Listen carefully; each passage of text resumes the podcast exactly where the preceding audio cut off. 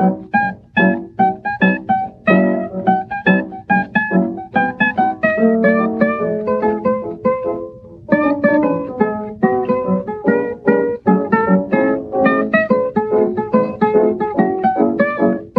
Paula. Hallo Daniel. Hallo liebe Zuhörer. Hallo liebe Zuhörerinnen. Herzlich willkommen zum Spätfilm. Kino in eurem Gehörgang. Und ihr werdet es nicht glauben, auch heute sind wir wieder nicht alleine hier, sondern wir haben uns jemand eingeladen und das ist niemand anderes als der bereits angekündigte äh, Patrick. Jetzt wäre mir fast der Name entfallen, ist ja schon peinlich. Hallo Patrick. Hallo. Hallo Hi Paula, hi Patrick. Daniel, hi, ähm, liebe Hörerinnen und Hörer. Ich hab's nicht so mit Namen, nimm's mir nicht übel. Erzähl du doch mal unseren, also ich lese den ganzen Tag seine Nachrichten. Und jetzt in dem Moment äh, habe ich das Blackout. Äh, nein, sag mir mal äh, uns, wer du bist, beziehungsweise unseren Zuhörern, die dich noch nicht kennen. Ja, ich komme hier so rübergewankt von einem befreundeten Podcast, einem Spätfilm, sehr freundlich gesinnten Podcast namens Bahnhofskino. Auch wir beschäftigen uns vielleicht mit dem einen oder anderen Film, über den jeder heute so viel redet und äh, überwiegend mit dem etwas abseitigen Kino, so B-Movies, äh, Horrorkino, Fantasy, Science Fiction, ähm, Schmuddelkram, all das, was man so unter dem, all das, was man so unter dem Begriff äh, Genre-Kino zusammenfasst. Und äh, macht das jetzt mit meinem Co-Host, der auch Daniel heißt, Ha. Daniel Gramsch, seit fast fünf Jahren, vier, dreiviertel Jahren, so um den Dreh. Und äh, macht immer noch Spaß. Ja, fein. Ähm, und Habe ich gesagt, wie er heißt? Bahnhofskino heißt der Podcast. hat's am Anfang gesagt, oder? Ich weiß es gerade gar nicht mehr. Ja, auch, auch, auch ich bin nicht mehr ganz so frisch. Du darfst aber gleich ähm, noch viel mehr äh, raushauen, nämlich wer zum ersten Mal zu einem regulären Spär Spätfilm hier eingeladen wird, der äh, oder die muss durch den Brustfilmschen Fragebogen, äh, dem Spät, nein, dem Spätfilmschen Brust-Fragebogen. So, äh, die, ja, unsere Stammhörer kennen das. Wir haben den äh, Brust, den Original Brust-Fragebogen genommen und ihn dann komplett umgewandelt auf äh, Spätfilmfragen. Aber bevor wir dazu kommen, muss ich noch ähm, zwei kleine Anmerkungen machen. Und zwar einmal, Jackie Brown landete auf äh, Platz 12 unserer berühmt-berüchtigten Charts. Und wir haben Feedback bekommen, und zwar von Thomas Jaspers. Äh, der hat uns über Facebook angeschrieben. Und zwar schrieb er, dass er jetzt selbst einen Podcast macht, der sich die Wundertüte nennt. Ähm, auch wundertüte.de ist, also der googelt das Wundertüte Podcast, aber ich meine zwar wundertüte.de ähm, und das halt irgendwie, er schrieb, dass Paula und ich äh, sein Vorbild mit waren, weil er den mit Mhm. seiner Frau zusammen macht. Äh, das ist natürlich ein sehr äh, nettes Kompliment. Ähm, ja, äh, als ich, als ich bei ihm auf der Seite geguckt habe, gab es noch keinen Feed zu abonnieren. Äh, Ich weiß nicht, ob es mittlerweile nachgereicht hat. Ich habe es ihm in die Kommentare geschrieben. Und das sage ich auch mal ähm, hier allgemein so. Ich weiß, so der ein oder andere Neupodcaster hört uns zu und ich krieg euch, äh, äh, weil ihr folgt uns oft auf ähm, Twitter und ich folge dann zurück und will dann auch eure Podcasts abonnieren. Und oft ist es so, äh, dass dann noch die, Fe äh, die Feeds fehlen und das ist das Wichtigste an eurem Podcast. So Blog, wie wir es haben auch, wo dann eine Audiodatei eingebunden ist, das ist schön und gut, aber das eigentliche Produkt, was ihr herstellt, muss so ein Feed sein, weil den können alle Welt mit ihren ähm, Feed, äh, nein, mit ihren Podcast, Podcatchern abonnieren und können sich so immer auf ihr Handy oder ihren äh, anderes Abspielgerät holen und deswegen besorgt euch ein äh, Podcast-Feed. Das ist das Allerwichtigste, was ihr braucht, wenn ihr einen Podcast machen wollt. Ja, so viel dazu. Und jetzt kommen wir zum Brustfragbogen. Und du, Paula, stellst doch am besten gleich die erste Frage. Gerne. Ich kenne sie schon.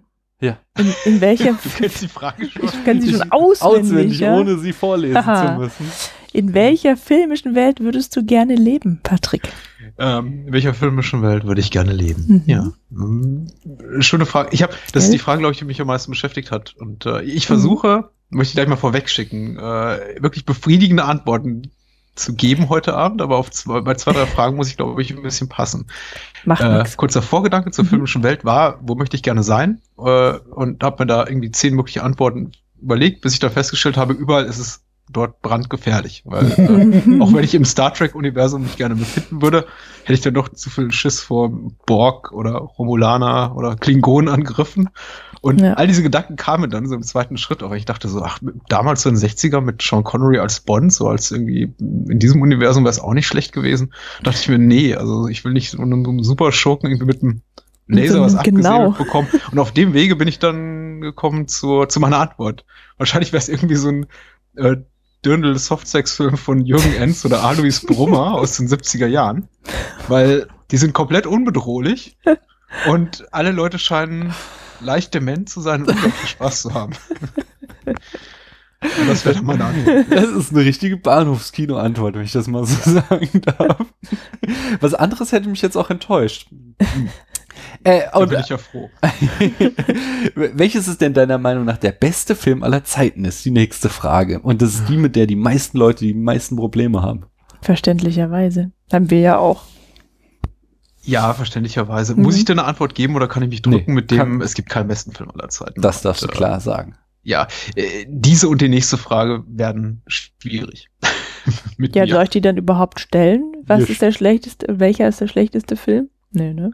Hm, Ich konnte ideologisch schlechteste Filme nennen, wie zum Beispiel jetzt irgendwie, äh, äh, weiß nicht, Leni Riefenstahls Triumph des Willens. Wobei, Mhm. der ist nicht nur ideologisch komplett scheiße, sondern auch äh, technisch, also ästhetisch komplett uninteressant. Von daher, ich nenne den mal, Mhm. wobei es natürlich noch viel äh, rein von der Bildsprache und äh, Erzählsprache noch viel schlimmere Filme gibt. Aber Mhm. eigentlich lässt sich die Frage auch für mich nicht beantworten. Aber auf alle anderen Fragen habe ich Antworten. Ha. Na, na dann, erzähl uns mal, welchen Filmfehler entschuldigst du am ehesten?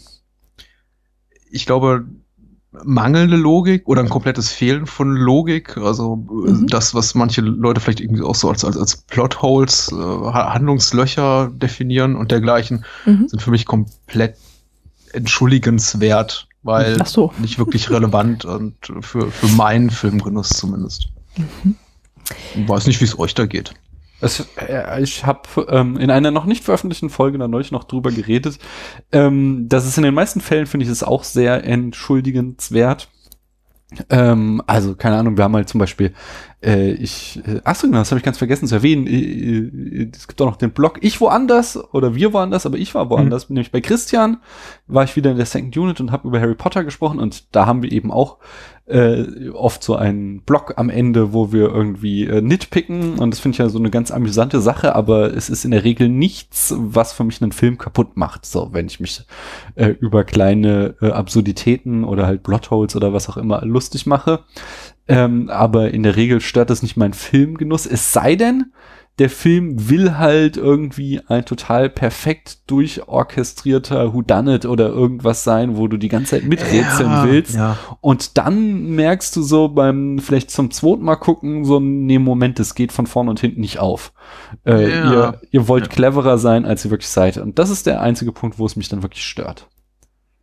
Ich muss mich ja auch ein bisschen einschrecken. Also ich konnte jetzt sofort die, die, die, meine eigene Antwort mit ungefähr 100 Gegenbeispielen relativieren, tatsächlich von Filmen, in denen es mich wirklich stört, dass es irgendwie äh, Fehler gibt. Ich glaube, man sollte es nicht verwechseln mit irgendwie bewusster Konfusion des Zuschauers, beziehungsweise einfach Nee. irgendwie nachlässigen, nachlässiger Könnerschaft irgendwie bei, bei, beim Drehbuchschreiben, insofern, Mhm. dass man einfach sagt, okay, man haut irgendwie acht, acht Action-Szenen aneinander und äh, verbindet die mit einer nicht sinnstiftenden Handlung und ähm, gut ist und äh, ich sitze dann da und denke mir, ja, egal, trotzdem geiler Film. Also so ist es jetzt nicht. Mhm. Du hast schon vollkommen recht, das ist eben, kommt immer darauf an, was der Film erzählen will und gerade also wenn es ein Whodunit ist und wirklich ein, äh, ein Film, der wirklich vom, vom Plot lebt oder vom, von der, von der Mhm. Spannung, die durch die, äh, durch die Erzählung, aus der Erzählung herrührt und dich jetzt durch, weiß ich nicht, eine, eine, einen tollen Score oder eine tolle Bildsprache oder sowas, dann ist es natürlich ärgerlicher. Wobei, selbst dort verzeihe ich einiges. Ich bin ein großer, großer Garth Christie-Fan und wer, wer- wer Christie liest, also Poirot, Miss Marple und diese ganzen Mhm. Bücher, der weiß eben auch, dass sie auch sehr fahrlässig umgeht mit, mit, mit Clues und Fährten, die sie da streut und legt. Und, äh, und selbst dort, äh, selbst diese Bücher lese ich mit großer Begeisterung immer wieder. Äh, Mhm. und dann, auch die sind nicht wirklich immer hundertprozentig schlüssig. Oh. Na gut. Hm. Na gut. Jetzt kommt die nächste Frage. Die ist total einfach für dich, ja. Welches Genre schaust du am liebsten? Äh, so einfach ist das gar. Ich habe Oh. ich, ich, ich, ich, ich winde mich ein bisschen und sage jetzt nicht äh, Horror oder Science Fiction oder ich sag mal Sp Spannungskino im weitesten Sinne. Spannungskino. Mhm. Ja. Mhm. Okay, das, der, das umfasst ja doch so einige Genres. Kann man sich ja was Ja. drunter vorstellen. Also super. Ja. Ja. Und wer ist der beste Protagonist der Filmgeschichte? Äh, war nicht so schwierig, ehrlich gesagt. Und ich habe einfach mich jetzt auf, auf die Figur festgelegt, als ich, an, an, an die ich eine, eine meiner frühesten Erinnerungen hatte, als eine solche, in die ich mich irgendwie so ein bisschen verliebt habe in die Figur und die ich bis heute noch immer sehr, sehr liebe. Und das ist äh, äh, Clarice Starling in Das Schweigen der Lämmer. Ah. gespielt von Jodie Foster. Also nicht nur eine meiner Lieblingsschauspielerinnen, zumindest mit dem, was sie so in den 80ern und frühen 90ern gemacht hat, sondern auch eine wirklich fantastisch geschriebene Figur, wie ich finde. Und äh, für mich Mhm. sehr viel spannender zum Beispiel als die Figur von Hannibal Lecter in dem Film. Und schade, dass sie sie so irgendwie versaut haben in, in, in, dem, in dem quasi-Sequel Hannibal, d- den ich sehr mag, aber Mhm. es ist halt nicht das Gleiche mit Julian Moore. Das ist, äh, Wollte ich gerade sagen. ich mag Clarice Starling, aber wirklich auch nur in das Schweigende Lämmer.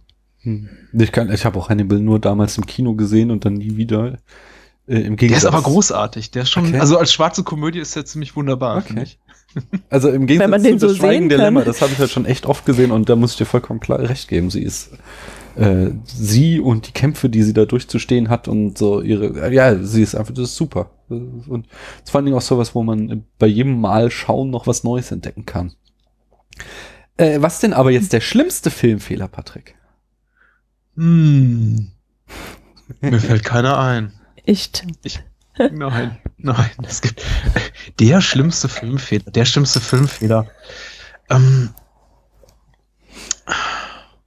äh, ich ich, ich würde ihn gerne irgendwie mit der nächsten Frage zusammenpacken, aber ich glaube nicht, dass Ja. ich, ich glaube, ihr, meint eher so die technische Ebene im Sinne von Das kommt drauf an. Wir haben, glaube ich, auch keine technischen Antworten gegeben, aber Ja. Doch, unterschiedlich.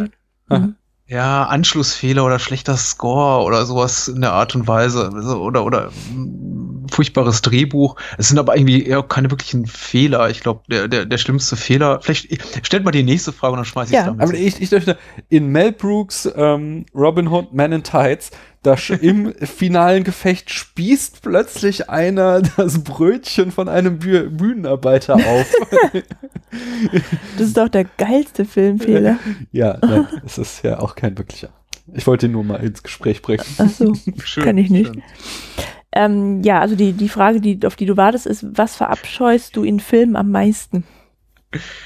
Äh, ich glaube, wenn sie ich, ich glaube, wenn sie nichts sagen, wenn sie beliebig sind. Mhm. Und also Beliebigkeit wäre meine Antwort. Das habe ich mir eben zumindest notiert, um es ein bisschen au auszuführen. Ich glaube, ich meine damit, ich meine das damit, wenn, wenn, wenn Filme keine Ambition haben, irgendwie äh, mehr als das zu bieten, was so der, der absolute Minimalanspruch ist. Also Ja. Das ist leider in den meisten Fällen, zum Beispiel bei Hollywood Großproduktionen, einfach nur Kohle zu machen oder ein Mhm. neues Franchise an den Start zu bringen oder möglichst viel äh, Spielzeug mit dem Film zu verkaufen. Und äh, das äh, sorgt meinerseits für ja Konfusion, gähnende Langeweile meistens und äh, eben dem Gefühl, da keinen wirklichen Film gesehen zu haben, sondern Mhm. wieder irgendwie nur ja eine ähm, Geldmachmaschinerie, die gerade eben anrollt. Und wenn ich das Gefühl habe, äh, also wenn mich ein Film nicht auch ein bisschen emotional und intellektuell beschäftigt, nachdem ich ihn gesehen habe, sondern ich einfach nur irgendwie achselzuckend rausgehe und denke,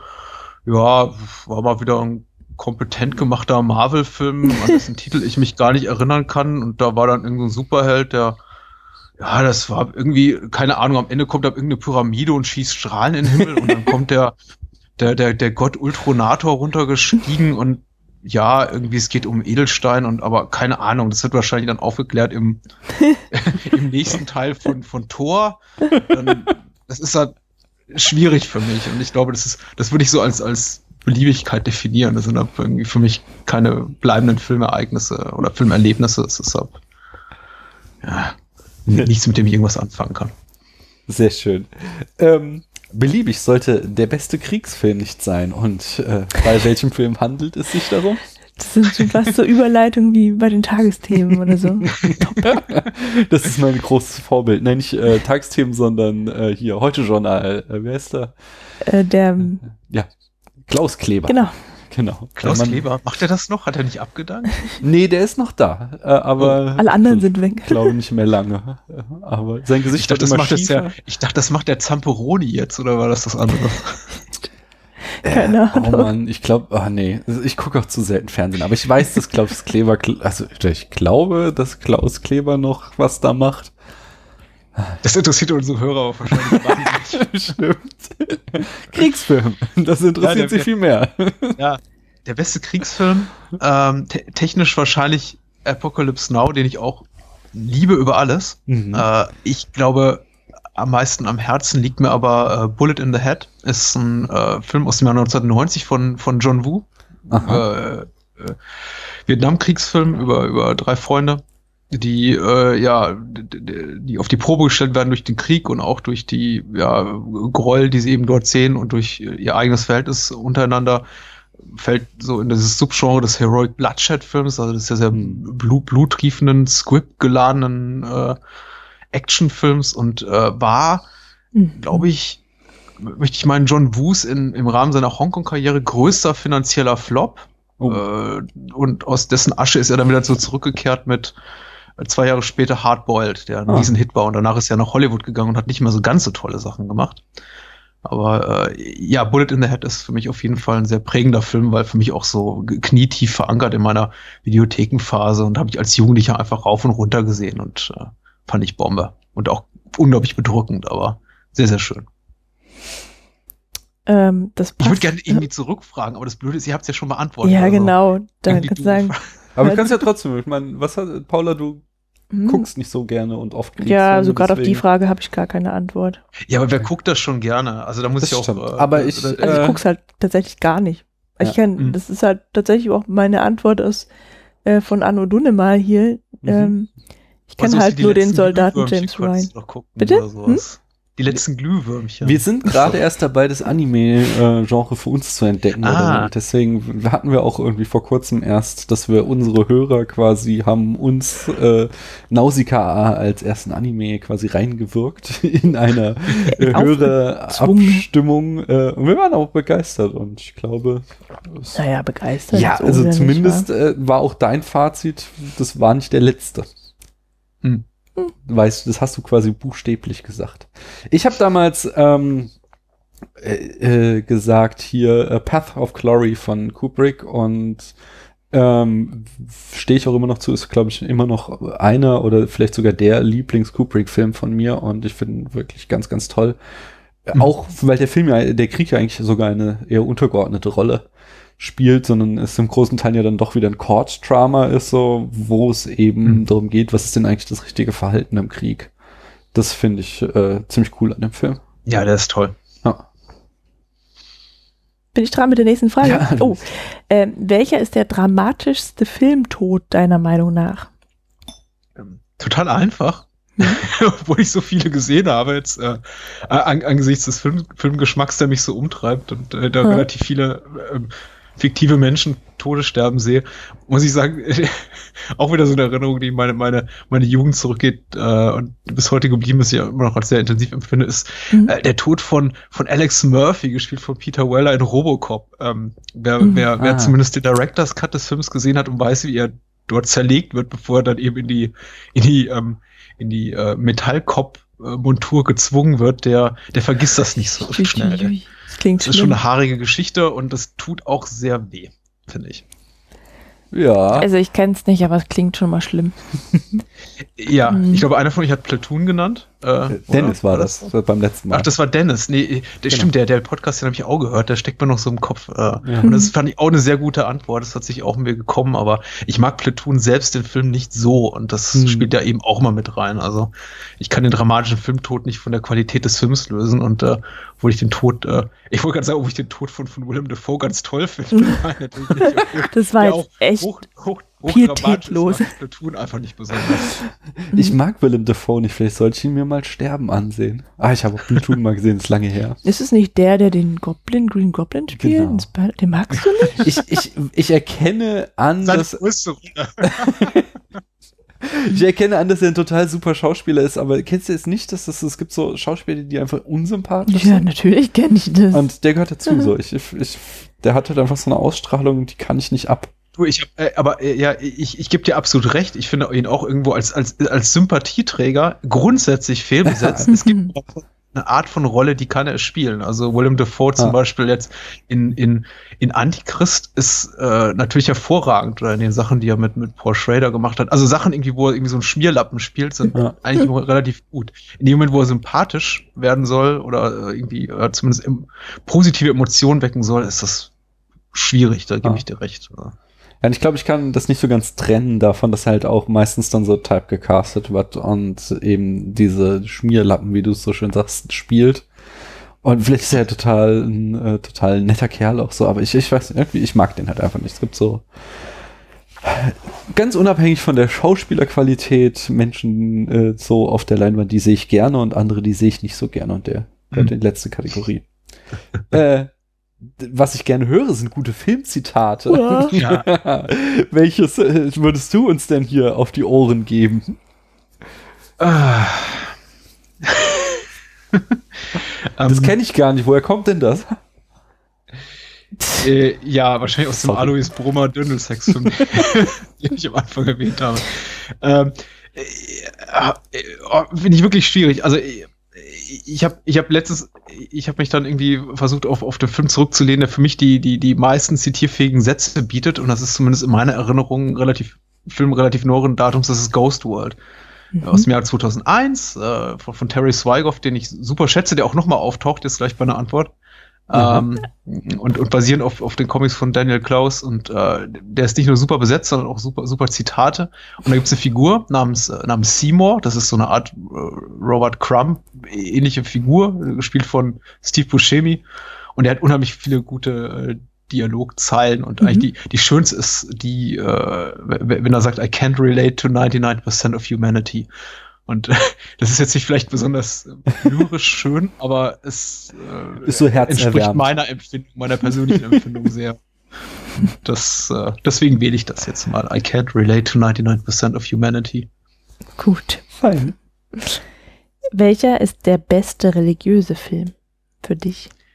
Das ist, glaube ich, fast meine Lieblingsfrage, weil es gibt oh. unglaublich viele tolle religiöse Filme. Mhm. Und ich glaube gar nicht so sehr die offensichtlich religiösen Filme, wo Leute irgendwie äh, Kreuze rumtragen ja. oder im Kreuz ja. hängen oder was sonst die machen, sondern irgendwie, weiß nicht, äh, religionskritische Filme und äh, Horrorfilme mit religiösen Motiven. Da gibt's natürlich tolle Sachen wie das Oben und Exorzist mhm. und äh, aber die sind irgendwie nicht so wirklich religiös, weil da gibt's halt zwar religiöse Nebenfiguren, wie jetzt irgendwie den, den, die, die zwei Priester im Exorzisten, aber ich würde niemals jetzt irgendwie als, als, äh, irgendwie als religiösen Film bezeichnen. Deswegen ist ein Film ausgesucht, wo tatsächlich Glaube, Religion wirklich eine, eine tragende Rolle spielt. Das ist uh, God Told Me To von Larry Cohn.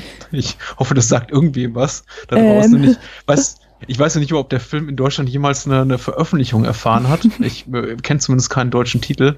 Und es geht um darum, dass äh, Leute besessen werden von einer äh, göttlichen Entität, die sie dazu verleitet, Morde zu begehen. Das ist ja doch wieder äh, zu Attentäter, normale Menschen zu Attentäter werden lässt. Und es ist ein äh, Horror, Drama, Thriller, äh, hm.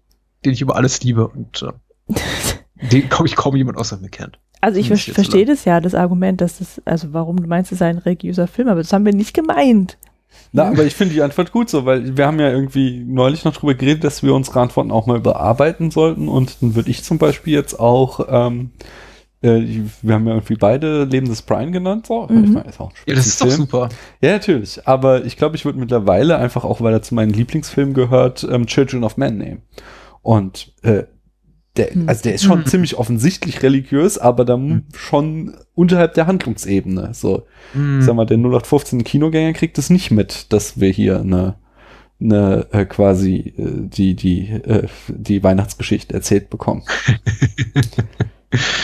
Ähm, ich finde ja, ich weiß, es gibt, äh, ich glaube ja, klar, wenn man, das ist absolut richtig. Also wenn man da so in seiner, seiner, seiner Auffassung des Begriffs äh, re religiöser Film oder Religion einfach so ein bisschen weiterdenkt, dann tut sich da irgendwie ein riesiges Fass auf, irgendwie von Filmtiteln, die man da wählen kann. Mhm. Ich glaube, irgendwie bloß die, die erste, die erste, äh, äh zuerst fällt fiel es mir zumindest ein bisschen schwer, weil ich dachte, oh, ich muss jetzt wirklich irgendwas nehmen, wo, weiß mhm. nicht, äh, Allah oder der christliche Gott oder sonst wer oder, oder, mhm. oder Buddha auftaucht. Und dachte ich mir, nee, eigentlich ist, äh, steckt in so ziemlich, wahrscheinlich Durchschnitt jedem zehnten Film irgendwie ein religiöses Motiv drin. Tatsächlich ist es dann, äh, ja, stimmt öffnet es Tür und Tor für jede Menge Antwortmöglichkeiten. Vielleicht sollten wir einfach mal den Fragebogen auch überarbeiten.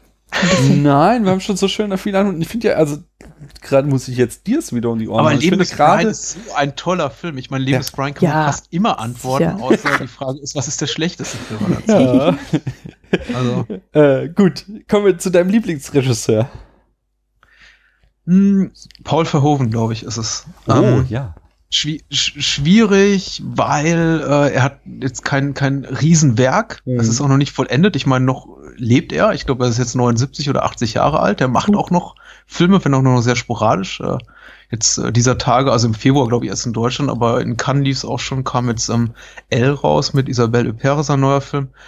Oh, ähm, und die gibt's auch noch. Für mich, ich, ich weiß nicht, es gibt wahrscheinlich Filme von anderen Regisseuren, die ich noch lieber mag als seine Filme, aber ich glaube, er hat für mich das konsequent, was so die Qualität seiner Filme betrifft, stetigst gute äh, filmische Gesamtwerk äh, vor, vorzuweisen, mhm. das ich so kenne und ist natürlich jetzt auch aufgrund der, der, der Zeit, in der er so in seiner Hochphase war, das sind halt so die, die, möchte mal sagen, frühen 80er bis, bis Mitte der 90er Jahre, für mich eben auch sehr prägend gewesen, weil ich mich da einfach so zum, zum Fan entwickelt habe. Und genauso wie jetzt irgendwie die Leute, die ein paar Jahre jünger sind als ich. Ich habe ja irgendwie mit, zum Beispiel mit Dennis und Christian viel über äh, David Fincher auch schon gesprochen und das ist für sie so extrem prägend war. Der kam für mich immer so ein Ticken zu spät. Da war ich irgendwie dann mhm. vielleicht auch schon ein, zwei Jahre zu alt, um mich da noch so restlos begeistern zu lassen.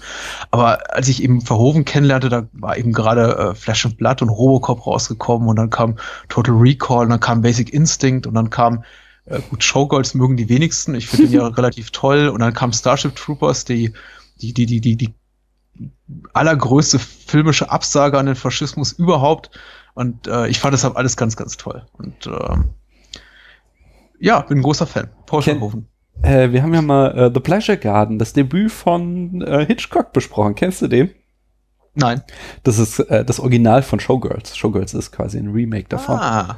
Ja. Okay. Ist aber, also ist nicht wirklich sehenswert, nur so filmhistorisch relevant. Man hat nicht wirklich irgendwelche Indizien, dass äh, Hitchcock den gemacht hat. Das ging ja erst irgendwie mit seinem dritten Film los, dass er da hm. quasi hier, was, äh, der, der Mieter ist das, glaube ich.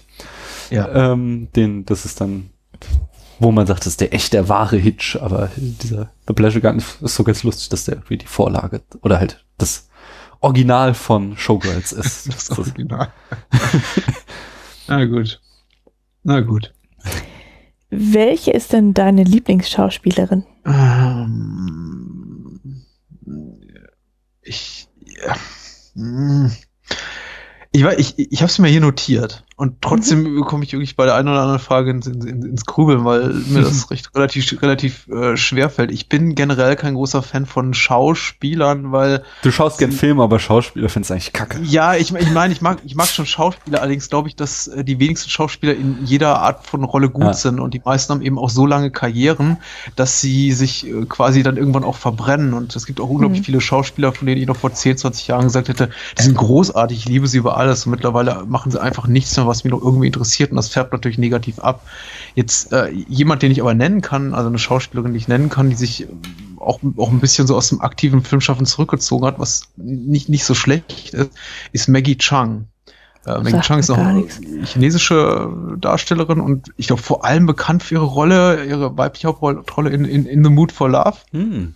Ähm, hat aber auch noch andere schöne Sachen gemacht. Also hat auch, äh, spielte, spielte, glaube ich, auch die, die, die Freundin von Jackie Chan in, äh, in Police Story 2 und 3. Also hat eine relativ äh, bewegende Hongkong-Kinokarriere hinter sich in unglaublich vielen Sachen mitgespielt und hat sich, äh, hat doch ein paar Sachen gemacht mit Wong Kar Wai, auch äh, nach In the Mood for Love, zum Beispiel 2046 oder, oder ähm, fällt mir gerade nicht ein.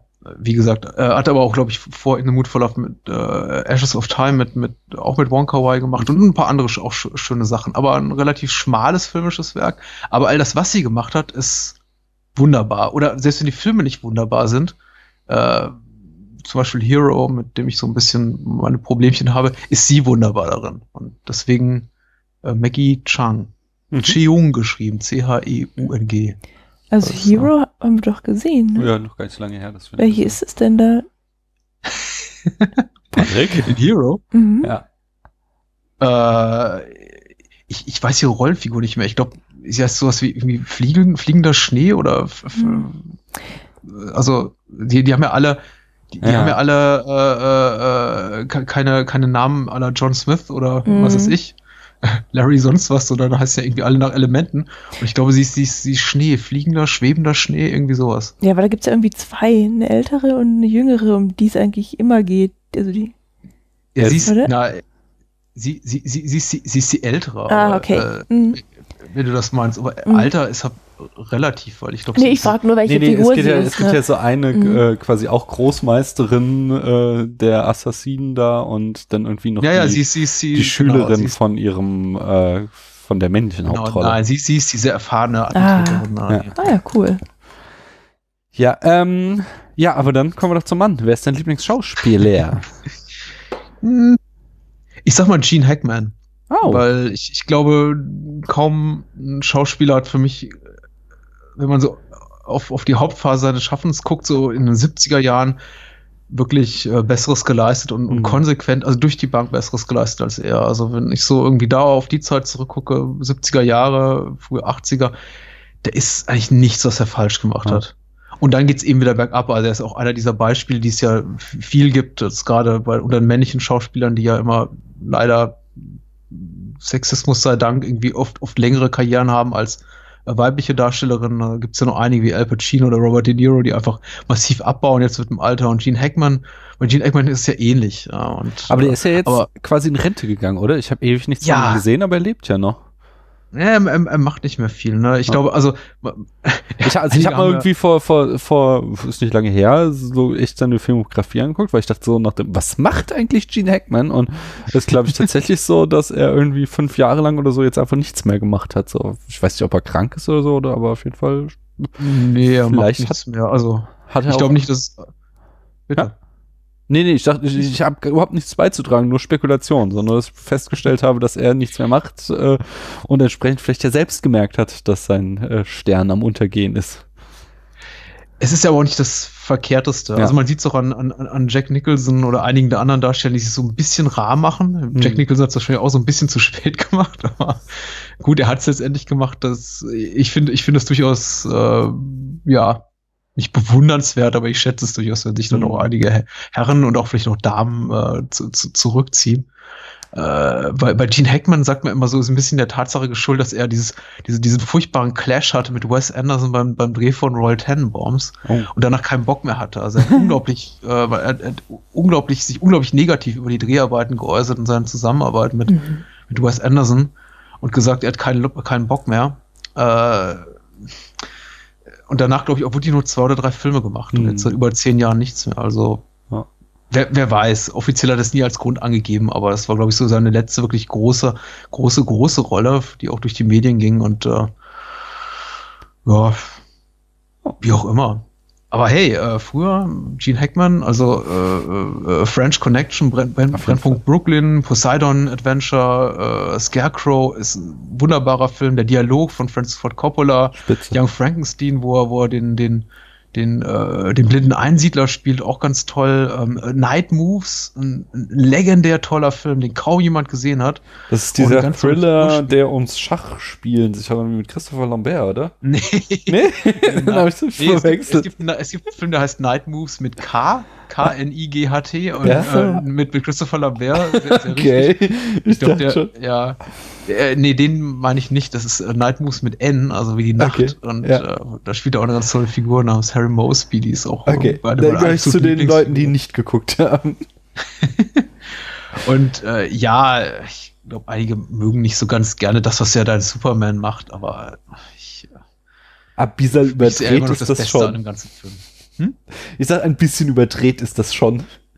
Ja, ja. Man muss jetzt auch sagen, das war schon so die Phase, glaube ich, wo ihm auch so ein bisschen seine, seine, sein Promi-Status auch zu Kopf stieg. Und das ist halt immer so ein bisschen das Problem bei, bei Schauspielern, wenn sie anfangen, wirklich äh, Sachen nur noch für die Kohle zu machen. Und es gibt auf jeden Fall auch bei, bei Gene Hackman irgendwie so diesen schleichenden Bruch, so Beginn in den späten 70ern, wo man eben merkt, er nimmt doch immer mehr Rollen an, die er wirklich nur für die Kohle gemacht hat und wo er kein wirkliches Interesse am Material hatte. Mhm. Aber immer noch wirklich super Sachen zwischendurch gemacht und äh, ich finde einen unglaublich sehenswerten Darsteller. Mhm. Aber wie gesagt, ich bin generell, tue mich auch ein bisschen schwer mit der Antwort auf die Frage bester Darsteller, bester Darstellerin, weil ähm, mir fällt, mir fällt so spontan niemand ein, der, von dem ich sagen kann, das Gesamtwerk von XY ist einfach total cool und unantastbar.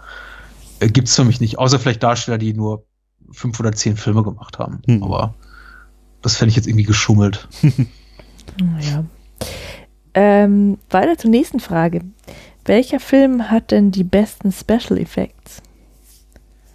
Äh, äh, Lieblingserinnerung aus der Kindheit. Äh, da interessiert mich auch irgendwie eure, eure, eure Antwort. Ich habe sie leider nämlich wieder vergessen. Äh, eine schöne Erinnerung äh, an die Kindheit ist, äh, sind die alten Ray Harryhausen-Filme. Mhm. mit, den, mit diesen Stop-Motion-Animationen. die, die alten Simbad-Filme. Und mhm. Clash of the Titans und sowas. Aber ich glaube, der schönste ist, ist Jason und die Argonauten. Der ist, glaube ich, von 62 oder 63. Der Regisseur ist Don Chaffee, also äh, Regie hat nicht Harryhausen geführt, aber hat die Spezialeffekte gemacht. Und da gibt es diesen tollen Kampf äh, ge gegen, die, gegen diese Skelettarmee. Äh, uh. Und das ist einfach, uh, das ist so, das ist so toll. in liebevollster Handarbeit animiert und äh, einfach ganz, ganz schnuckelig und, und, und, und wunderbar. Für mich ist das irgendwie so die, die, äh, für mich war das irgendwie so meiner Kindheit so die Messlatte an Spezialeffekt Kunst, an der sich alle anderen Filme messen lassen mussten. und äh, ich liebe einfach dieses Zeug. Ja, also ich hatte Avatar gewählt und ja, ähm, ja. also ich habe da jetzt nicht noch weiter drüber nachgedacht, was ich, ob ich das jetzt so stehen lassen würde, aber ich weiß, warum ich Avatar gewählt habe, weil ich dieses Pandora heißt der Planet, ne? Mhm. Ich fand die Welt da so schön und es wirkte alles, also die Special Effects von dieser völlig äh, animierten Welt waren gut genug, um mich Gut daran genug. versinken zu lassen. Also ich habe das nicht gemerkt. Da hat ja, da war irgendwie nichts dabei, was mich daran erinnert hat, dass es computeranimiert hm. ist. Die Frage ist halt, ob das heute noch so wirken würde wie damals ja, im Kino. Weiß ich nicht. Also ich Hast du den Film oder hattet ihr den gemeinsam gesehen in, in, in, in 3D im ja, Kino? Genau. Oder? Genau das. Echt? Ja. Also mhm. ich finde, Avatar ist, äh, erstmal verstehe ich nicht diese, diesen Backlash, den James Cameron immer erfährt. Das ist eigentlich ja mittlerweile so die Regel, dass ein Film von ihm rauskommt, unglaublichen Erfolg hat und drei oder sechs Monate später fangen alle Leute an zu sagen, ja, eigentlich ist es doch ein total beschissener Film. Das ging Avatar so, das ging Titanic so, das geht äh, mhm. Terminator 2, Boah, das so, nein. egal. Naja, aber Leute fangen plötzlich an mit, ja, der erste Terminator ist viel besser und mhm. ja, mein Gott, mag, mag ja sein, aber ich meine, natürlich ist auch Titanic und Avatar sind es nicht, weil super erfolgreich automatisch die besten Filme aller Zeiten, ja, also nee. unglaublich gut gemacht. Aber Avatar ist mir extrem aufgefallen, weil ich den dann auch nochmal im Fernsehen gesehen habe, mhm. dass diese Spezialeffekte nicht so gut in, in auf einem kleinen Bildschirm oder das in stimmt. zwei Dimensionen funktionieren. Ja, das habe ich auch. Im Kino gemerkt. fand ich den auch bombastisch. Ja. bombastisch. Ja, das ist richtig. Und ich, mich hat damals äh, Herr der Ringe einfach umgehauen. Die, mhm. für mich hat es ein, diese Welt, also ich fand es einfach fantastisch, wie diese Welt dargestellt war und wie gut das alles aussah und wie sehr ich mich da nach Mittelerde versetzt gefühlt habe. Das, das, ja.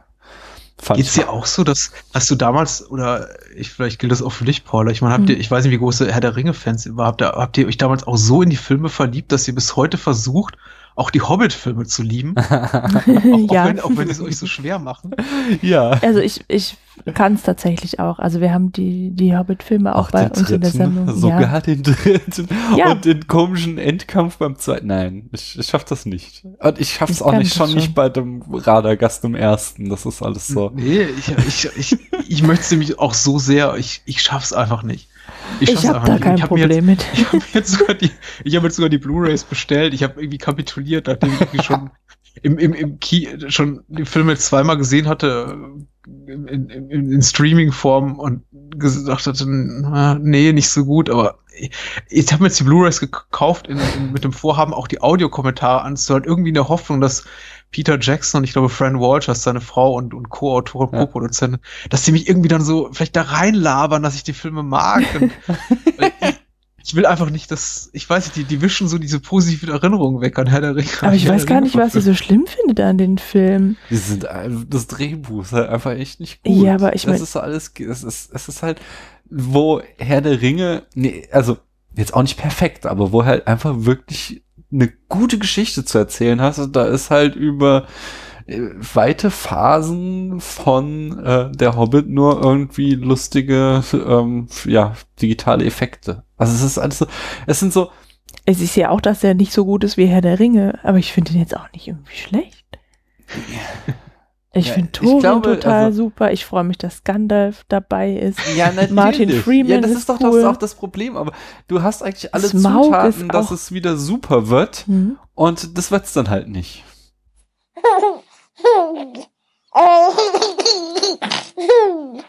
Ich fand den Austausch gerade sehr, sehr schön, als äh, Paula sagte, ich freue mich so, dass Gandalf dabei ist. Ja. Und, äh, deine, dein, dein nächster Satz, äh, Daniel, war, ja, das ist doch genau das Problem. das kann man sich fast äh, einsticken und einrahmen und irgendwie an die Wand hängen. Ach ja. Ähm, äh, hm? Ich versuch's weiter. Ich versuch's weiter. Vielleicht lande ich auch irgendwann da, wo Paula ist. Ich, ich, äh, ich beneide dich, Paula.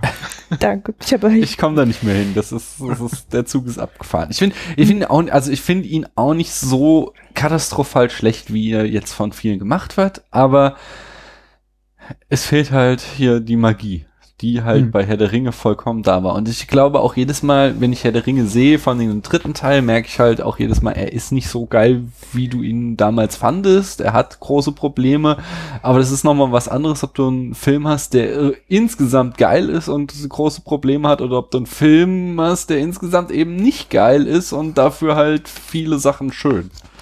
Mhm. Versteht ihr, was ich meine? Ja, ich meine, bei Herr der Ringe ist jetzt halt auch die Story jetzt auch nicht so wahnsinnig anspruchsvoll. Das muss ah, man schon oh, mal sagen. Also wir sind ja, äh, wir, wir machen da ja auch bald weiter mit. Wir sind mittendrin in der Besprechung seit zwei Jahren. Aber wo ist denn diese Zwerge-Collection? Ist das oben. das rote? Das ist ah, ja. der erste Teil, den ich Vielleicht gucken wir das hatte. demnächst mal wieder. Machen wir. Und dann äh, willkommen dahin. Bis Popcorn. dahin muss Patrick uns erstmal beantworten, was die beste Filmmusik ist. Welcher ah. Film sie besitzt. Das ist, oh, das ist echt, das ist, das ist wirklich hart, das ist wirklich hart. Ich, ich, ich, ich muss sagen, die Antwort ist so ein bisschen, ich, ich gebe jetzt eine Antwort, die ist, glaube ich, so ein bisschen äh, uncool, weil ich glaube, so mit so ein bisschen Augen, Augenzwinkern auch verbunden und einfach auch mit dem Gedanken ver verbunden, ich möchte irgendwas sagen, was möglichst unkonventionell ist und nicht so jetzt eben raushauen. äh, äh, Titanic, James Horner und Celine Dion, ganz oh toll. Oh mein Gott, ich, ja. äh, nein, aber äh, okay, das war auch ein Scherz, aber irgendwas, ich, ich wollte unbedingt was Naheliegendes sagen, von irgendwas an etablierten Klassiker, was ich wirklich, ähm, ein Film, der mich, sagen wir mal, in diesem Jahr sehr begeistert hat, weil ich ihn zum ersten Mal wirklich in sehr, sehr guter Qualität auch, äh, auch, auch sehen durfte, ist ein Film, ganz furchtbares Machwerk. äh, äh, namens Nackt und Zerfleischt. Cannibal oh Holocaust im, im, im, in der englischen Sprachfassung. Ist, ja ist ein schlimmer. furchtbarer Kannibalismusfilm mit sozialkritischen Elementen und irgendwie auch so irgendwie, also Sozialsatire mit, mit viel Gore und nackter Haut und ganz, ganz bösen Szenen auch von Tieren, die da ja, vor Kamera, vor der Kamera geschlachtet werden, also fast unerträglich anzuguckender Film. Und das, das perfide ist, der ist unterlegt mit einem fantastischen Score von einem wirklich Großmeister seines Fachs, also den ich ähnlich hoch aufhängen würde wie Ennio Morricone oder so. Och. Ennio Morricone, der heißt äh, Riz Ortolani. Und Riz Ortolani ist auch so ein, so ein wirklich guter Handwerker des, äh, Italo, der Italo-Filmmusikschmiede, der mhm. alles gemacht hat von äh, Sandalenfilm über ähm, Euro-Western, also nicht nur in Italien, sondern auch sowas. Old Shatterhand hat er auch vertont damals. Oh. Äh, viele Mondo-Filme, ja, Sandalenfilme eben, Spaghetti-Western, aber auch Kostümschinken, ähm, äh, diese, diese tolle TV-Serie Allein gegen die Mafia, äh, dazu hat er auch den Score geschrieben und irgendwie auch vor 20 Jahren, glaube ich, aufgehört, im, im Filmbereich musikalisch tätig zu sein. Aber ich finde so sein, hm. sein sein Magnum Opus ist wirklich äh, nackt und zerfleischt. Das hört sich ganz furchtbar an. Der ja. Film ist auch relativ furchtbar, glaube ich, für die meisten Geschmäcker. Aber der Score, ein Traum. Man, man möge es bitte mal bei, bei YouTube suchen und sich die Titelmelodie und den Abspannsong anhören und äh, äh, mich Lügen strafen. Ich glaube, das ist nicht möglich. Also wirklich eine ganz, ganz, ganz tolle Musik. Den Titel merke Was ich, ich lustig finde, ist, dass ich, äh, oder schön, dass ich äh, allein gegen die Mafia voll vergessen hatte. Und jetzt, wo du es erwähnt hast, ist es plötzlich. ich kann mich aber an nichts mehr erinnern, aber ich weiß, dass ich diese Serie gesehen habe und sie toll fand. und sie war so komplett in meinem Unterbewusstsein verschwunden. Vielen Dank für diese Erinnerung. gerne, gerne. Jetzt eine ganz unverschämte Frage. Schaust du Filme auch mal als Nebenbeschäftigung? Nein, mit einer Einschränkung. Wenn ich Audiokommentare höre, dann, was Aha. ich leider nur noch wenig tun kann, da mir die Zeit fehlt, da ich leider beruflich so eingespannt bin ja. und bin ja auch äh, Familienvater, also werdet ihr kennen, dieses Phänomen. Mhm. irgendwie hat, man nicht mehr wenig so viel Zeit, Zeit, irgendwie Bonusmaterial zu Filmen anzugucken, aber es, es mag vorkommen, dass ich auch mal einen Audiokommentar mir anhöre und dann, ja, dann kann es passieren, dass ich habe nebenbei, äh, weiß ja nicht, irgendwie mal Notizen mache oder irgendwie surfe mhm. oder bügle oder was weiß ich. Klar. Das ist ja dann auch nicht Aber äh, klar, wenn ich den Film zum ersten Mal gucke, nö. Mhm. Damals, als wir unser erstes Kind bekommen haben, wo wir vorhin schon bei Herr der Ringe waren, haben wir äh, als äh, quasi das Kind neu geboren war, uns äh, die kompletten sämtlichen Special Edition Zubehör, also von dieser Herr der Ringe Special Edition, äh, ich glaube, da sind irgendwie neun Stunden pro Film an mhm. Bonusmaterial dabei, äh, haben uns da alle nacheinander angeguckt und ich glaube, die Zeit hätten wir beide genommen. Wir waren damals noch Studenten.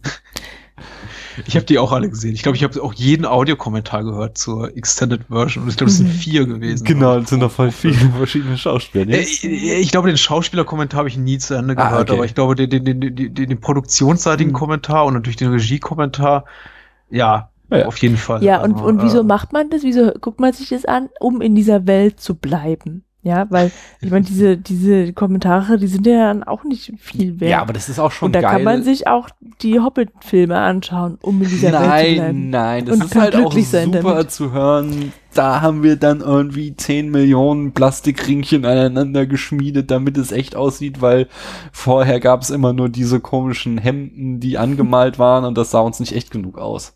Das Schlimme und ist, ich habe ja, also ich finde das Schlimme an den Hobbit, jetzt, jetzt bleiben wir immer an diesen Hobbit-Film hängen, mhm. aber ich glaube auch so, auch so eine Sache, die wirklich sch schwierig ist mit äh, mit den Hobbit-Filmen ist eben, dass auch die, selbst die Macher und Peter Jackson selbst wirklich auch gesagt hat, wir machen das eigentlich nur aus finanziellen mhm. Beweggründen. Er selber ja, okay. hat überhaupt keinen Bock gehabt, die Filme zu machen und hat sich auch jetzt gerade, als, als der letzte Film rauskam, so leicht kritisch auch geäußert über die Filme, so von wegen, er sei mhm. froh, dass es vorbei ist und was für eine Tortur, was für ein Kraftakt und ja, äh, wenn man das dann, dann weiß. Dieser, dieser, mhm. dieser Clip auch irgendwie viral durchs Netz, indem er da am, am Set sitzt und irgendwie die ganzen Statisten antanzen lässt und äh, feststellt, es gibt nicht mal ein Drehbuch für die Szene. Was? Und äh, er schickt sie alle wieder nach Hause und sagt, wir treffen uns in zwei Tagen wieder, ich kann nicht mehr, ich muss erstmal auf die Szene schreiben. Äh, mhm. Man merkt eben so, dass, es, dass da nicht das Herzblut drinsteckt, wie im Herr der mhm. Ringe, an dem er wirklich ja auch sechs Jahre schon gearbeitet hat, bevor überhaupt die Dreharbeiten losging. Mhm. Also Okay, Ach, das erklärt ja. ja dann auch schon einiges, ja. Hm. Vielleicht Wel treffen wir uns ja noch mal zum Hobbit irgendwann oh, hier ja. bei euch im Podcast. uh. Bis dahin, welche Rolle würdest du denn gerne mal spielen? äh, ist keine Rolle, ist ein echter Mensch, ist äh, Robert Crump in Crump, dem Dokumentarfilm wieder von Terry Swigoff, den ich ja vorhin schon mal erwähnt habe mit Ghost World, also auch ein Regisseur, den ich sehr mag. Und Robert Crump ist eben Dokumentarfilm über Robert Crump, den legendären Comic-Autor, der, der Fritz the Cat und äh, ah. äh, erfunden hat, wahrscheinlich seine bekannteste Figur. Mhm. Ähm, der so, eine, so, so ein Mensch, so ein Mensch ist, der komplett aus der Zeit gefallen ist, der überhaupt auch nicht klarkommt mit dem Hier und Jetzt und den man auch in dem Film immer so rumsitzen sieht und wie, wie verloren in die Welt rausblicken sieht, der auf okay. dem Parkbecken sitzt und man, man sieht in seinen Augen, schade, dass die 70er oder 60er Jahre vorbei sind, nicht weil er irgendwie diese, keine Ahnung, Moral und Sitte irgendwie besser waren, sondern einfach, glaube, weil er von der ganzen Technik und von dem ganzen Lärm und so überfordert ist. Der Film mhm. kam 94 oder 95 raus, Crump, und da merkt eigentlich schon, da ist eigentlich schon so die Zeit angebrochen, in der er nicht mehr so wirklich klarkommt mit dieser urbanen Gegend, in der er sich bewegt und der Film endet dann auch damit mit seinem Wegzug aus, aus den USA in die, in die französische Provinz. Mhm. Und er packt dann ab seine unfassbar große Plattensammlung von mehreren 10.000 Schallplatten und Shellac-Platten ein und äh, sagt irgendwie so aus die Kamera, wie zum Glück bin ich nicht weg. und, das klingt ja echt interessant. Ja, äh, hm. Äh, ich kann das nachvollziehen. Vor allem, wenn man dabei noch so einen gesunden Wohlstand hat, dass man sich eben so ein äh, schrulliges Gehabe auch erlauben kann. Das wäre es, es wird mir ganz gut zu Pass kommen. Also äh, wohl, wohlhabender, skurriler, älterer Herr sein, der eigentlich alles schon erreicht hat und jetzt sagt, okay, ich pack meine Plattensammlung ein und äh, zieh, zieh, äh, zieh nach Bordeaux oder so. Würde ich auch gerne machen, Mensch. Ja. ähm, bist du jetzt dran, Daniel? Nee. Ich bin dran. Sag ne? einfach. Mhm. Welcher ist denn dein Lieblings-Disney-Film? Ja, Mary Poppins. Uh. Definitiv. Disney-Film, aha.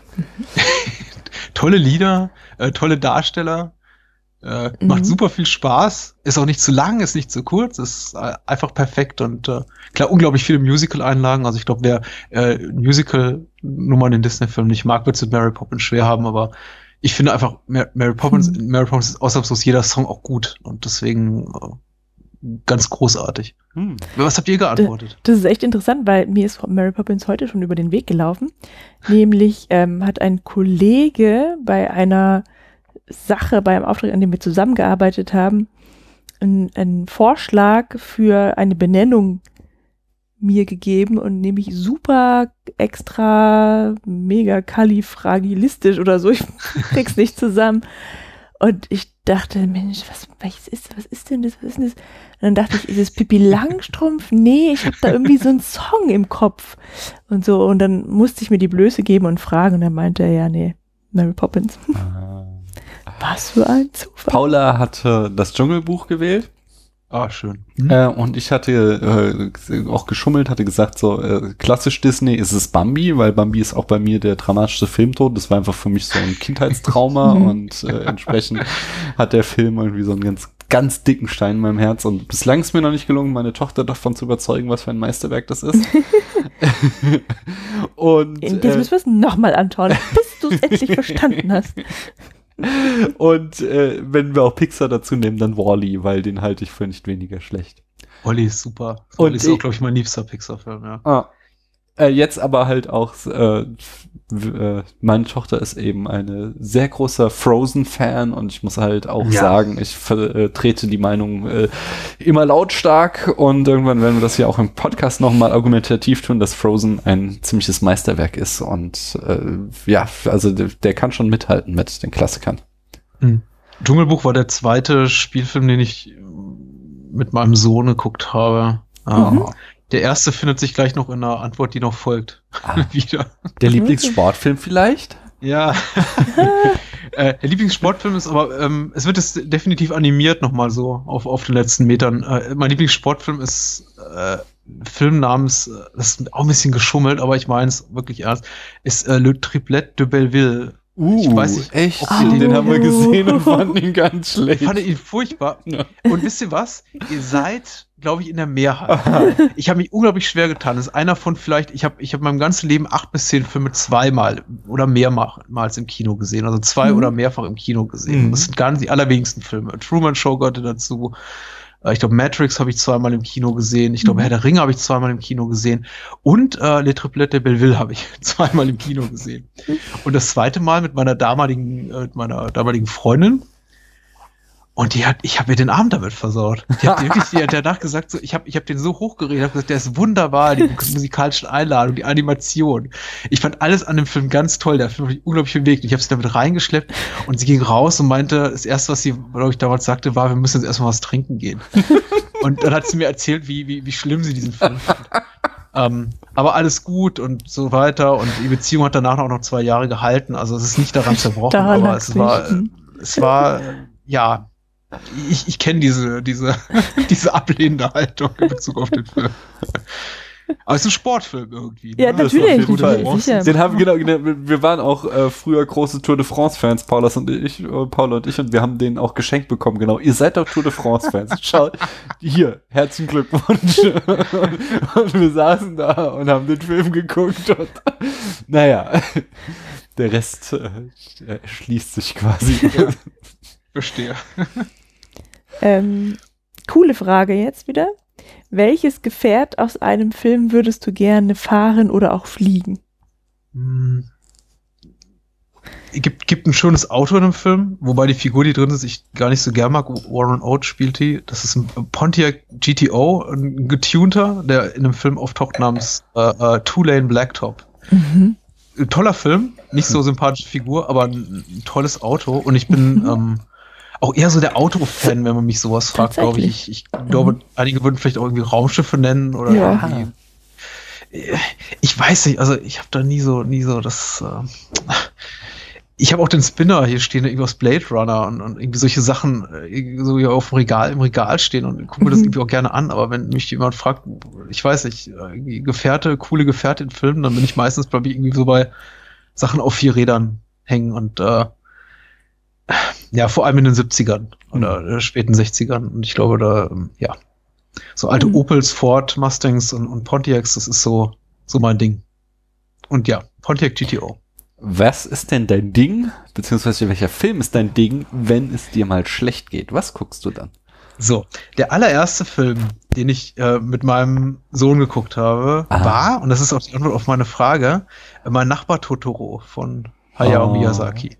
Ja. Und weil es ein absolut unbedrohlicher Film, maximal unbedrohlich ist. Ich glaube, er, er, hat keinerlei äh, schreckliche Elemente, keine Gruselmonster und äh, noch unbedrohlicher als die Handlung, Handlungselemente, die eben, weiß ich nicht, so eher sich an Erwachsenen richten, wie jetzt die kranke Mutter da im Krankenhaus. Die, äh, die, die gehen eh über seinen Kopf. Und das war mhm. eben der erste Film, den wir geguckt haben gemeinsam.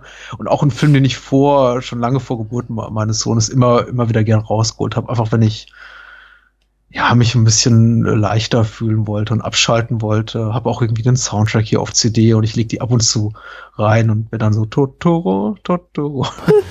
ich weiß, mir geht's denn gut. Also, das, äh, trägt zur Entspannung bei. Ey, mich interessieren eure Antworten. Ähm, ich hatte Frau Rettich, die Czerny und ich, genau. Mhm. Ah. Ich hatte, ich hatte Kennst du den? Ich kenne den, ja. Ha. Er hat keinen bleibenden Eindruck bei mir hinterlassen, aber das ist auch schon so lange her, ich musste nochmal gucken. ich habe es schon hunderttausend Mal gesehen. Paulas absoluter Lieblingsfilm. Ja, nee, nicht, nicht weil der qualitativ hochwertig wäre, sondern. Äh, ich hatte gesagt. Wegen ähm, des Identifikationspotenzials. dass es zumindest heute bei mir nachgelassen hat, äh, wo man irgendwie durch die Streaming-Dienste einfach so eine Fülle hat und durch seine eigene DVD-Sammlung und so weiter aber äh, so als Teenager, als ich irgendwie so eine Handvoll Filme auf Videokassette hatte, da waren das entweder der Club der Toten Dichter Aha. oder ähm, dann vor allen Dingen Before Sunrise, als ich den hatte. Das war auch so einer ja. der wenigen Filme, die ich auf Englisch hatte und ich habe den geliebt und äh, ich finde, der hat auch diese melancholische Stimmung, die einen äh, sehr gut trägt, wenn man irgendwie gerade selbst als einem nicht gut geht. Ja, äh, das ist nee, echt interessant, weil manche, das, das ist so eine Frage, die irgendwie zwei verschiedene Menschencharaktere irgendwie aufzeigt, ja, weil die einen, die gucken dann traurige Filme, wenn sie traurig ja. sind, um das Ganze nochmal zu verstärken und dann vielleicht abzuschließen oder richtig rauslassen zu können, keine Ahnung. Und ähm, die anderen, die gucken dann halt irgendwie eher heitere Filme, um sich aufzuheitern. Hm. Interessant, ja. Ähm, hm. Die letzte Frage welchen Film mochtest du als Teenager, für den du dich heute schämst? Ich habe die Antworten nicht alle eurer Gäste gelesen und auch eure eigenen nicht im Kopf, aber ich mhm. könnte mir sogar vorstellen, dass die meisten darauf antworten, sowas gibt's nicht. Also zumindest oh, geht's nö. mir so. Ich habe wirklich. Von wegen. Es gibt nichts also Schämen ist so ein Schämen ist. Ja, ihr merkt schon, ich bin, sehr, ich, bin, ich bin ein sehr verkopfter Mensch. Das ist leider einfach so. Ich wünschte, ich mhm. könnte auch mal irgendwie abschalten. aber ich habe mich wirklich an diesem Wort Schämen so aufgehangen. Und es gibt eine Menge Filme, die ich früher mochte und heute einfach, einfach nicht mehr so cool finde. Aber nichts, weswegen ich mich schämen müsste. Und immer, wenn man immer den Zusatz dazu packt, ja, ich mochte den, als ich 12, 14 oder 16 war, mhm. legitimiert das eigentlich alles. Dann ja, muss man sich auch dafür ja. nicht mehr rechtfertigen. Dann kann man ja. meinetwegen sowas wie na gut, dafür bin ich jetzt ein bisschen zu alt, aber sowas wie, wie Boondock Saints oder irgendwie so Filme, keine Ahnung, die so im Fahrwasser von Tarantino damals mhm. rauskamen und wo irgendwie nur coole, Sprüche klopfende Gangster rumliefen, die ja ständig rumballern, irgendwie, äh, die man ganz toll fand. Selbst das lässt sich damit rechtfertigen. Und ich glaube, in die Kerbe schlagen für mich so ein bisschen die, die Robert Rodriguez-Filme aus dieser Zeit, die ich heute alle ziemlich schrecklich finde äh, From Dust mhm. Till Dawn, Desperado, El Mariachi und irgendwie dieses sehr, diese, diese, die, diese, dieses äh, Fahrwasser von, von Quentin Tarantino cooles, saufende Dings da abbilden und die ich einfach, mit denen ich heute nichts mehr anfangen kann. Okay, ich sollte sie mir wohl nicht nochmal anschauen. Nee, ich habe sie nur damals gesehen und fand sie alle Ja, die, auch die, super halten gut. sich eben, die halten sich eben nicht frisch, ja. Du Ja. hast über Jackie Brown gesprochen und Ja. äh, ver vergleicht Jackie Brown oder drei Jahre vorher erschienen Pulp Fiction mit dem, was äh, äh, Rodriguez Mhm. in der Zeit gemacht hat, der immer so als, ja, weiß ich nicht, Der mexikanische Tarantino beinahe Tarantino. ebenbürtiger äh, Filmemacher genannt wurde, auch so einer der neuen Independents. Und guck dir das heute an und also guck dir seine Filme an und vergleich die mit einem von, Mhm. mit dem Film von Tarantino aus der Zeit und da liegen natürlich Welten dazwischen. Also, Ja. Mhm. ähm, aber wie gesagt, Schämen, Schämen ginge zu weit. Also streng genommen muss ich die Frage beantworten mit sowas gibt's nicht. Nein. Ja. Mhm. Okay. Damit haben wir's. Yay! Jetzt haben wir dich voll gut Ja, kennengelernt. genau. Hat ja Wer- doch ewig gedauert. Ja, ja, das ist der Fragebogen, der braucht so lange. Ähm, ich brauche eine kurze Pause mal, um für kleine äh, warte mal, Podcaster? für kleine Amokläufer zu gehen.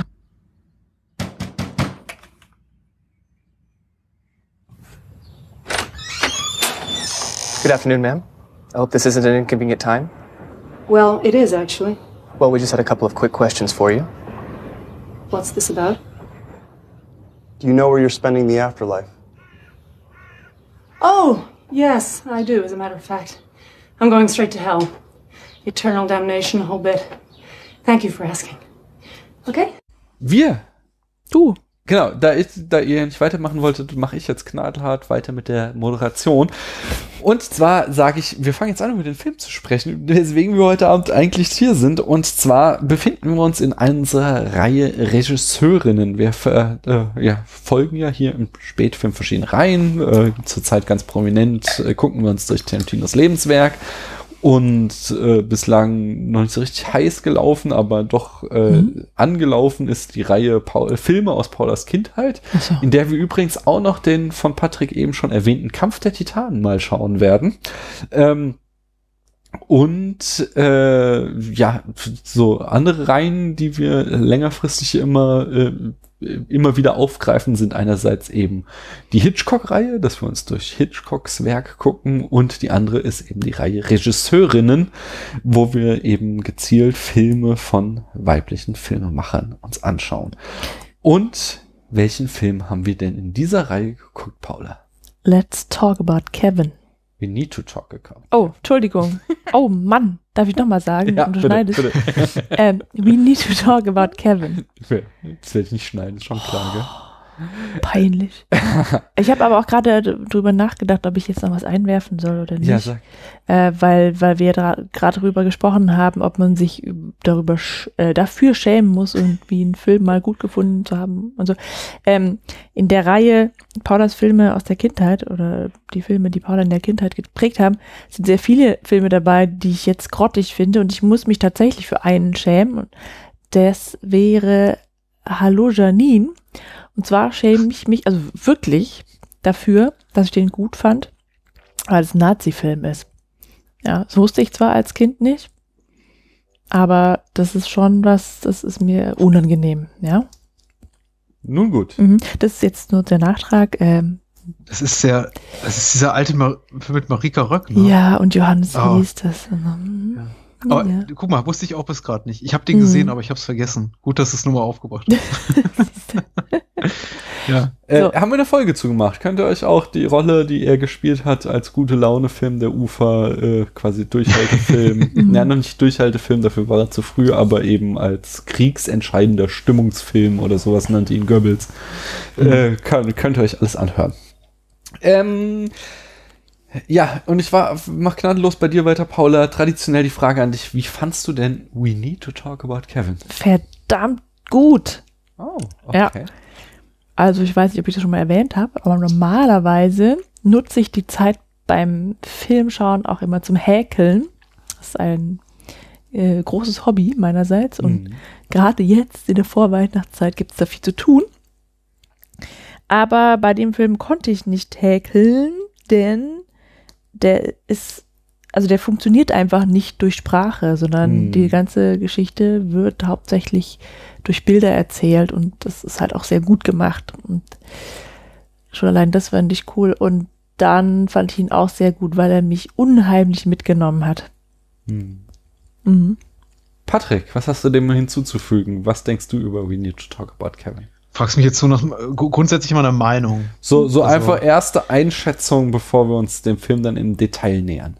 Ja, ich bin absolut zwiegespalten hinsichtlich des Films, teilweise äh, hingerissen und begeistert, zum anderen dann wieder angeekelt und Mhm. genervt. Und über all Okay. das wird zu reden sein. Unglaublicher, unglaublich gut zu, glaube ich, diskutierender Film. Da bin ich gespannt, Mhm. ja. Und äh, mein, meine Eindrücke waren jetzt, ich habe ihn zum zweiten Mal gesehen, wieder komplett ambivalent, aber komplett Mhm. anders auch als vor fünf Jahren, als ich den Film zum ersten Mal sah. Mhm. Okay. Ja, und ich, ähm, ich bin verwirrt in erster Linie, denn also ich, äh, genauso wie Paula ging es mir, dass ich äh, von der Bildsprache angetan war. Lynn Ramsey eindeutig unglaublich talentiert, was äh, visuelles Erzählen angeht, was, ich- was ich immer toll finde, so, hey, Filme müssen in Bildern erzählt werden und das hat sie absolut verstanden, wenn man diesen Film guckt. Und auf der anderen Seite sah ich ihn und fragte mich die ganze Zeit, was will sie uns eigentlich erzählen? Was, was ist, will sie uns, also, er ist nie vollkommen ein Film einer unzuverlässigen Erzählerin. Er ist nie vollkommen eine Verhandlung zwischen Nature and Nurture. Er ist nie vollkommen ein irgendwie Monsterfilm über ein Psychopathenkind. Ähm, es steckt irgendwie alles drinne, aber nicht nie nix vollkommen ausformuliert. So sch- erschien er mir. Und es hat mich in erster Linie verwirrt zurückgelassen. So, dass ich nicht, immer noch nicht nach vielem Nachdenken weiß, wie ich ihn einordnen soll. Ja, Mhm. und darum, das einordnen werden wir ihn heute Abend. Äh, wohl oder übel. Und äh, damit wir damit anfangen können, wird uns Paula jetzt mal die Eckdaten des Films erzählen. Aber das mache ich doch gerne. Also 2011 erschien der. Mhm. Ich hätte ihn auch echt gerne im Kino gesehen. Ja, ich habe damals eine Rezension in der Zeitung gelesen. Damals noch auf Papier wahrscheinlich. Auf Papier, auf dem iPad. Mhm. ähm, habe ich aber nicht. Gründe unbekannt. Die Regisseurin ist Lynn Ramsey. Sie hat äh, 1999 Redcatcher gemacht. Mhm. Ihr Debüt. Drei Jahre später Morven Keller oder Keller, Keller, Weiß selbst Mhm. auch nicht, wie man ihn ausspricht. sagt mir beides nichts. 2011 kam dann also We Need to Talk About Kevin.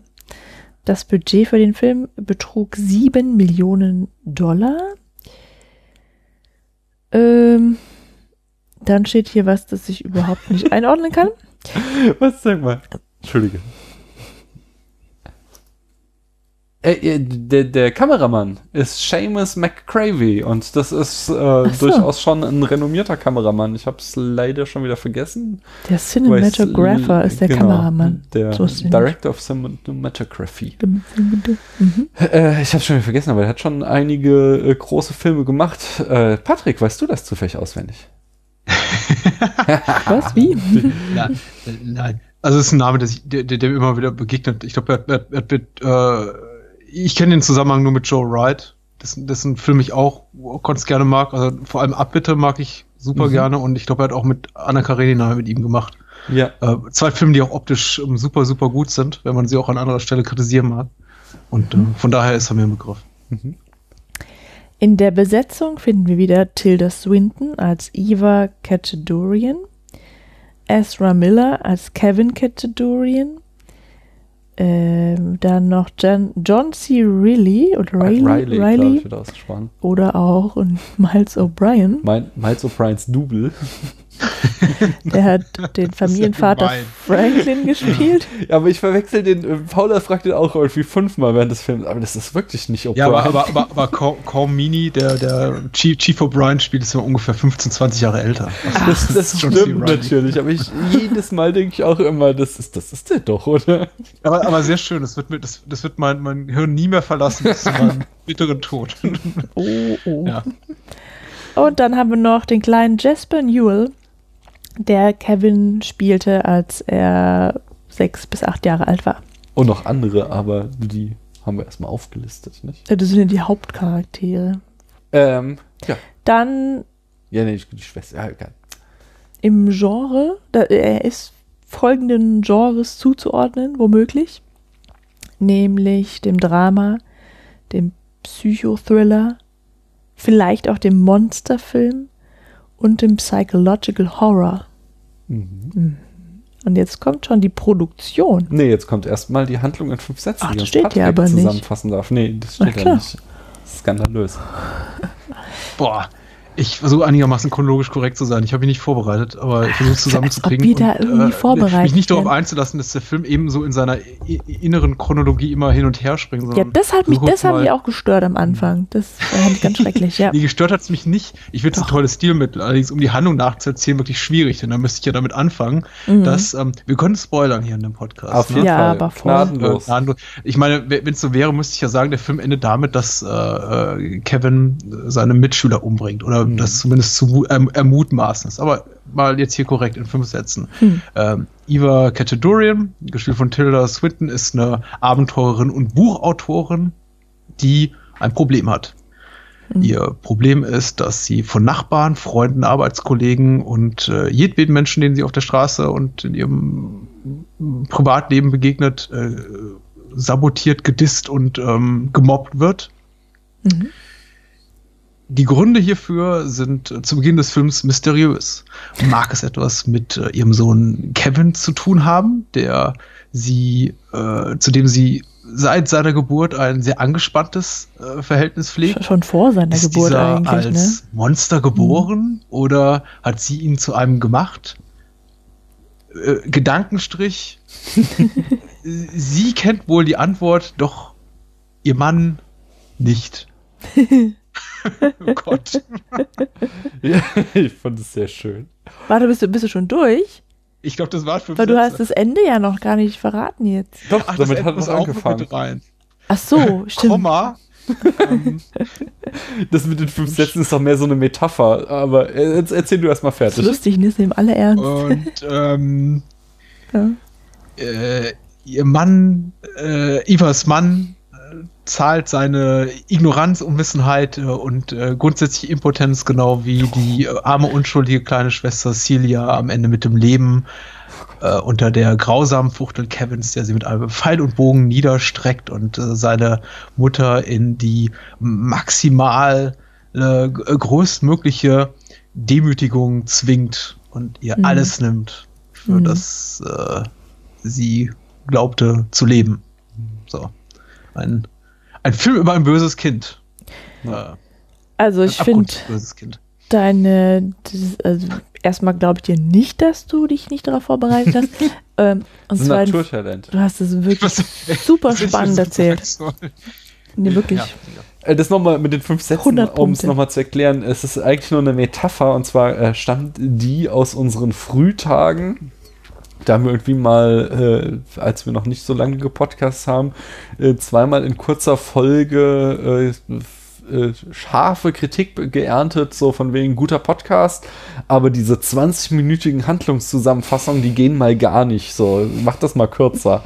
Und dadurch hatten wir dann immer äh, diesen Ansporn, so lass uns mal die Handlung in fünf Sätzen zusammen anfassen. Und, aber äh, wir Das, persönlich das, schaffen das, das, ist aber, das ist aber das ist der klassische äh, Podcaster-Zulerneffekt, den man so äh, äh, entwickelt. Gebt ihr absolut recht. Ihr habt diese Mhm. Methode gefunden und bei uns in unserem Podcast war es so, dass wir einfach ab Episode 30, 40 oder so angefangen haben, einfach die OFDB-Inhaltsangaben vorzulesen.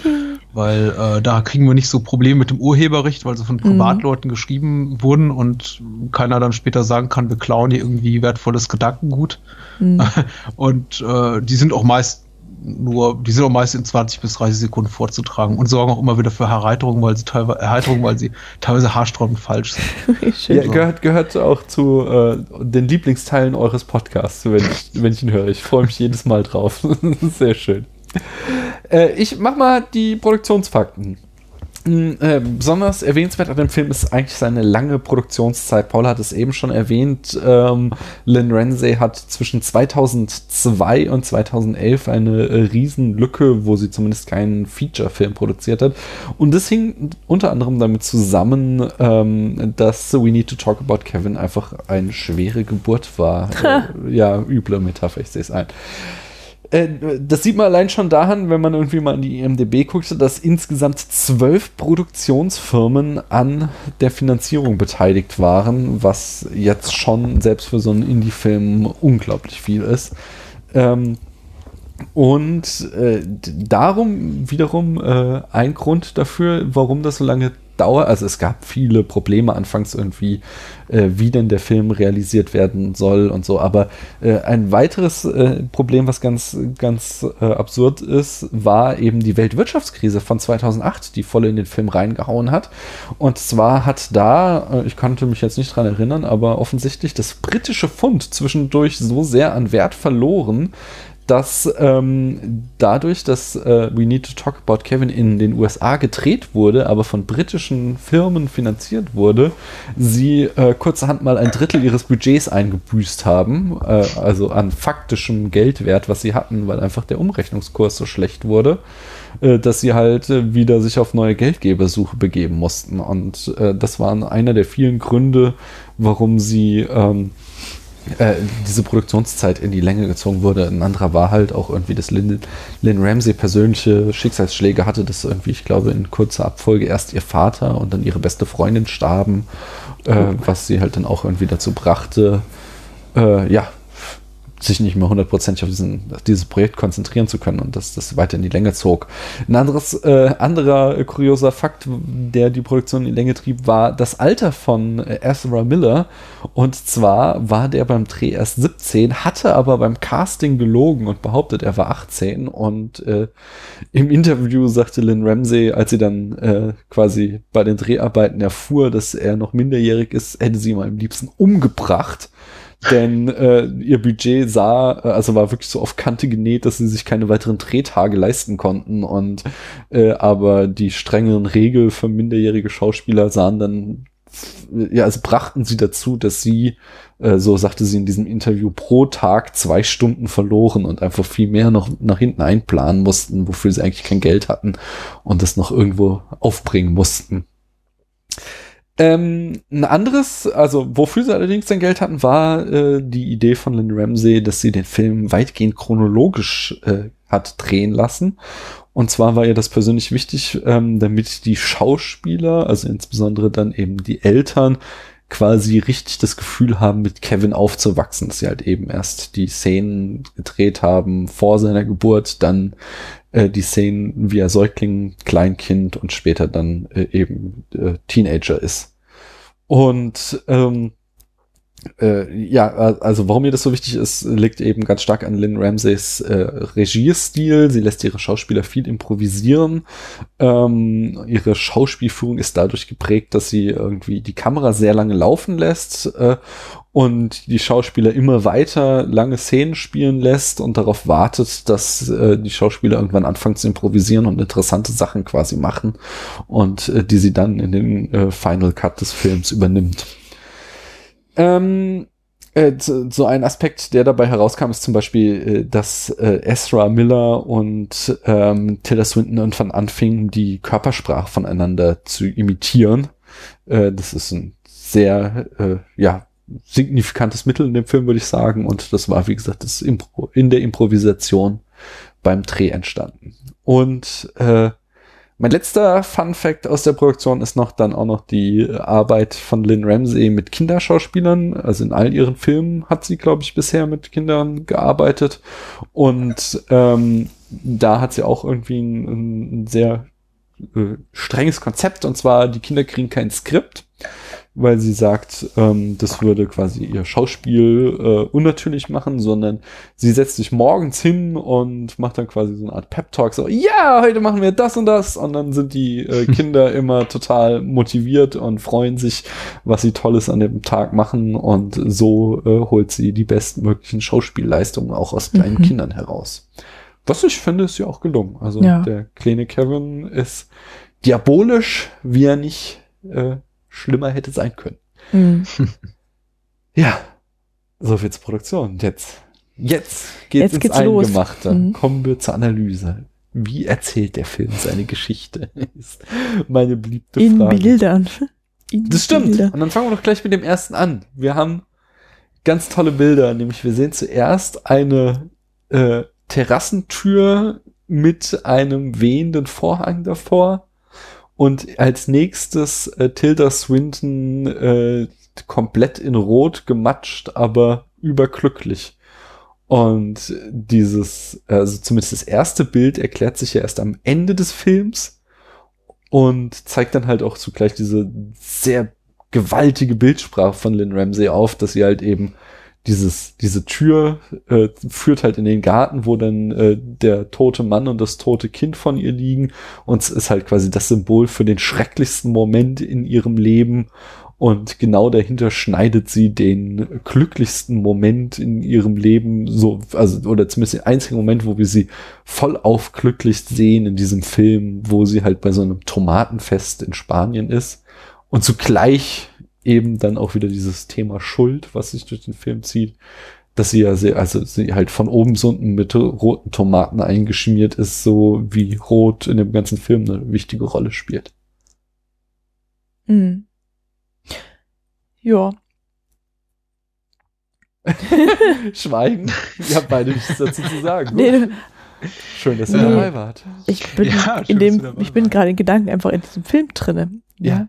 Ähm, ich kann einfach mal erzählen, was der mit mir gemacht hat. Mach mal. Ja, weil ich halt, also ich hatte es ja gerade schon erwähnt, der Film wechselt sehr stark ähm, zwischen den Zeiten, zwischen der, zwischen der Gegenwart und der Vergangenheit und das hat mich so ein bisschen genervt. Also ähm, es ist nicht schwer, das auseinanderzuhalten, schon weil Swinton oder ihre Figur halt vollkommen anders aussehen. Mm. Ähm, in der Zeit äh, vor Kevins Amoklauf sieht sie halt schick aus, Hm. hat kurze Haare und in der Zeit danach hat sie halt irgendwie lange Haare und ist halt irgendwie total am Sack. Ähm, ja, aber es, dieses ständige Hin und Her sch schneiden, das hat mich am Anfang wirklich gestört, aber dann irgendwie habe ich mich, glaube ich, dran gewöhnt. Ähm, und zwar liegt es vielleicht auch daran, dass du mir das so ein bisschen erklärt hast. Moi? Ja, weil ich habe immer wieder diesen kleinen Kevin gesehen in den Szenen, in denen er halt irgendwie sich total komisch oder schon so Hm. echt fies verhält, obwohl er ja irgendwie zwei, drei Jahre alt war ähm, oder auch älter. Und habe mich da so ein bisschen geärgert, weil ich dachte, das ist doch so unrealistisch und was soll denn das? Und dann hattest du, Daniel, gesagt, naja, wir haben hier eine unzuverlässige Erzählerin, die halt, und wir sehen ihre Erinnerungen, die halt im Nachhinein quasi rekonstruiert sind oder, oder halt vielleicht auch ein bisschen verfälscht. Und dann habe ich halt den Film erst verstanden. Kann es sein, dass die Tonqualität gerade wieder schlecht ist?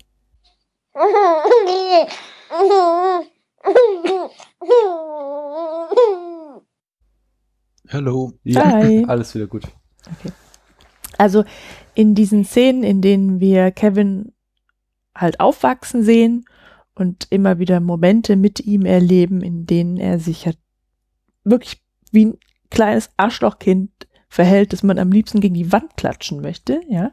Ähm, ähm, wie habe ich den Satz angefangen? Also diese Szenen sehen wir und ähm, oder ich habe mich dabei halt einfach also, gefragt, so wie, wie kann das sein, dass man als Eltern bei dem Kind nicht erkennt, dass da was schief läuft, ja?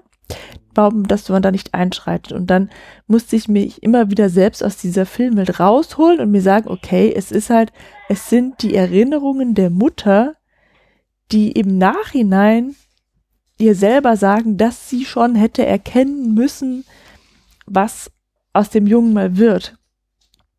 Und das ist auch das, worum es, glaube ich, in dem ganzen Film geht, dass sie, ähm, dass sie jetzt in, innerhalb dieser Selbstvorwürfe irgendwie lebt und zurückdenkt an ihr bisheriges Leben und was da alles falsch gelaufen ist und, und welche Anzeichen es schon gegeben hat, die sie überspielt hat oder die auch ihr Mann Franklin nicht ernst nehmen wollte. Ähm, die aber, wenn sie sie ernst genommen hätte, vielleicht dazu also wenn sie sie ernst genommen hätte, hätte sie vielleicht das ganze Unglück verhindern können. Und ich glaube, das ist alles, was der Film uns sagen will.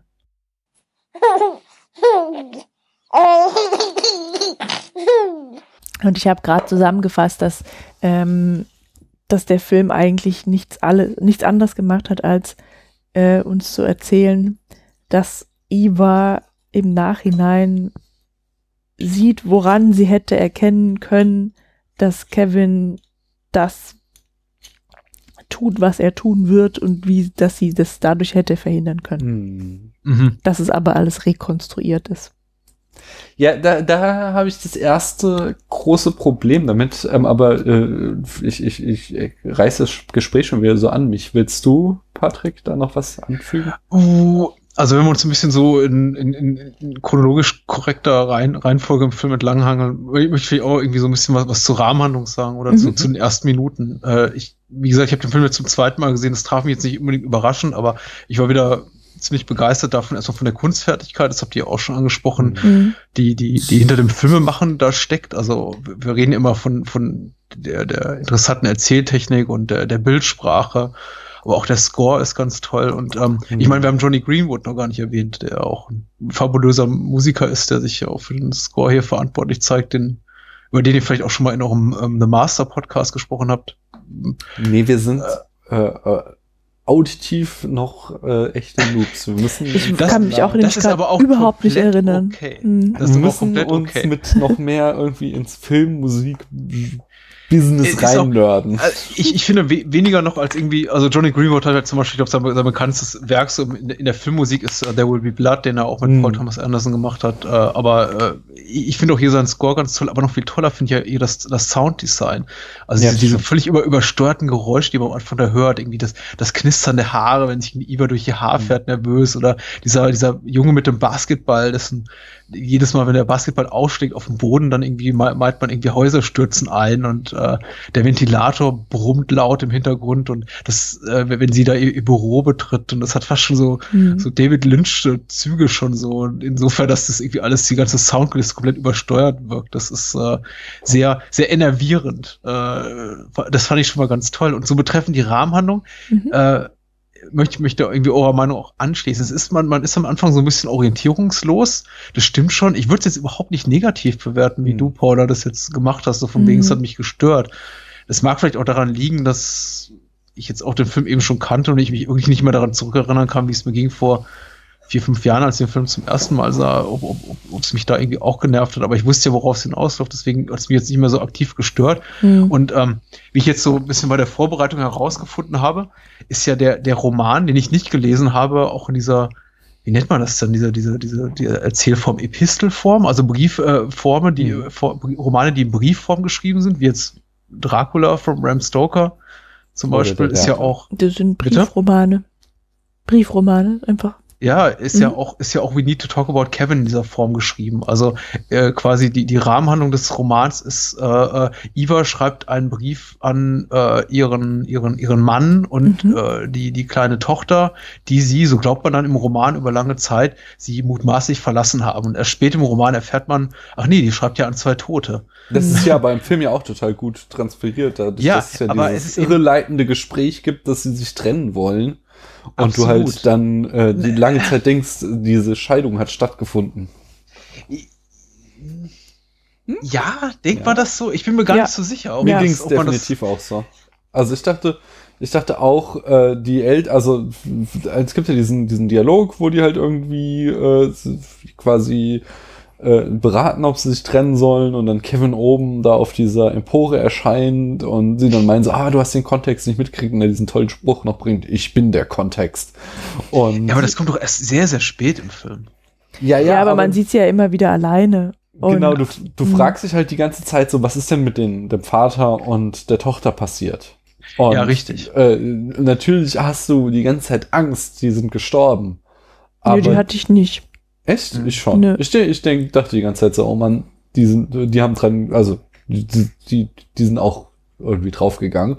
Aber dann äh, kriegst du eben, wirst du eben auf diese falsche Fährte gelenkt mit diesem Gespräch und das ist super clever Ja. gemacht eben. Ich finde es auch, ich finde auch, da hat man wirklich die Erzählform des, des Romans super gut übertragen auf die Leinwand, weil eben per se diese, diese Form des Erzählens, also diese, diese Rückblendenform oder, oder, Mhm. oder Briefform, wie jetzt im Mhm. Roman, einfach für für einen Kinofilm relativ uninteressant ist. Mhm. Also ich meine, klar, die gibt's auch. Und hey, wir haben jetzt so viel über, über Tolkien geredet. Ich meine, der Herr der Ringe macht's ja auch. Ich meine, der beginnt auch mit einem Hobbit am Tisch, der sagt, ich guck mal, ich erzähle euch jetzt was. Und äh, Mhm. ich meine, das ist halt ganz nett, aber dort ist es halt eher so, so hat es eher so was Anekdotisches, so ist ganz nett, Mhm. das mal gesehen zu haben. Und im, im Roman ist es eben wirklich ein, ein ein wirklich sehr einflussreiches Stilmittel insofern, dass eben so ein großer, großer narrativer Hakenschlag eben darauf beruht, auf der Tatsache, dass man eben nicht weiß, so, oh, an wen schreibt die da? Hat er sie verlassen? Oh nein, sie sind tot.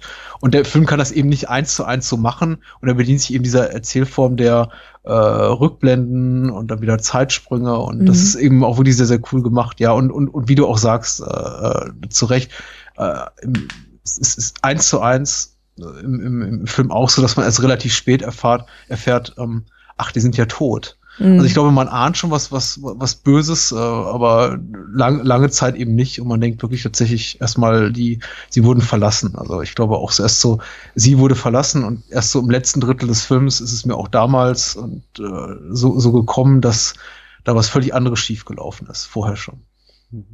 Also ich habe es tatsächlich erst da in der Szene, in der wiederholten Vorhangszene gemerkt. Hm. Ich glaube, wenn, wenn das Paket eintrifft mit den Fahrradschlössern, Echt, das habe ich Äh, nicht gerafft. Da dachte also so- ich glaube, ich glaube, dann, dann, dann, dann kommen, dann, dann kommen so die ähm, Columbine-Erinnerungen raus. Ah, okay. Das ist das, Also nicht, dass das Detail die- von Columbine hatte ich nicht mehr auf dem Schirm. Nee, haben das auch habe ich auch, das, das habe ich auch nicht auf dem Schirm, aber in dem, in, in dem Moment ist eben klar, dass er, dass, dass Kevin was äh, groß angelegt Perfides Mhm. plant und das über die Perfidie dessen, was er bis dahin zeigte, so hinausgeht, weil bis dahin war es ja wirklich nur so eine rein familieninterne Geschichte. Äh, ich äh, demütige meine Mutter maximalst und äh, er war, er bewahre gleichzeitig den Schein dessen, dass ich eben normaler Junge bin und mich mit meinem Vater gut verstehe und so. Aber Ja. Wenn dann einfach irgendwie einfach mal so unmotiviert der Paketbote 20 Fahrradschlösser bringt, äh, Also dass, dass Naja. er, ähm, dass er was ganz Schreckliches gemacht hat, das merkt man ja schon auch viel früher durch die Mhm. Rückblenden. Ja. Ne? Aber du hast ja immer wieder die Szene, wie Eva zu, zu der Schule kommt. Hm. Also das ist ja, finde ich, schon viel früher klar. Also nicht erst bei den Fahrradschlössern. Ja, ja, Ja. du hast recht. Man sieht auch dort diesen, Mhm. diesen kurzen Einspieler, dieses äh, Fernsehinterviews, was er gibt. Aber es ist alles Ja, sehr, sehr fragmentarisch. früh schon, also in ja. welchem Umfang das, das ist, was da passiert ist. Also ob es da wirklich jetzt irgendwie Tote Mhm. gab oder Da- ich, ich bin mir nicht so sicher. Ich glaube darüber, ja. Ja, also das wusste ich halt schon, weil ich wusste schon, es geht um den Amoklauf, weil das hatte ich ja schon in dieser Rezension gelesen. Insofern. Das ist allein schon, weil Aber- das auch so ein Sprichwort geworden ist, dieses We need to talk about Kevin. Ist ja, ich hatte schon, äh, ich warte immer noch darauf, dass irgendjemand von uns so ein dummes Wortspiel damit macht, was äh, irgendwie ständig. Naja, ich finde es halt, es ist halt kein Thema, über das man irgendwie lachen könnte. Also Nee, ähm, deswegen würde ich mich noch davor hüten, irgendwelche Späße damit zu machen. Und Nee, nee, Also- aber äh, als dann eben, also mich hat es eben kalt erwischt, ja, dass, ähm, dass er halt sogar seinen Vater und seine Schwester getötet hat, weil, äh, wie ich gerade schon sagte, ich habe es erst gecheckt, als der Vorhang zum zweiten Mal kam. Und da habe ich schon gedacht, das kann jetzt nicht wahr sein, so, ja. Und dann habe ich die Bilder dazu gesehen und habe mich einfach nur gefragt, warum warum bringen die das auch noch rein in dem Film? Weil das ist so maximal schrecklich einfach. Ja, so. Ähm, ja, also es hat mich ziemlich zer zerstört und Mhm. verstört. ich glaube, das ist auch genau der Grund.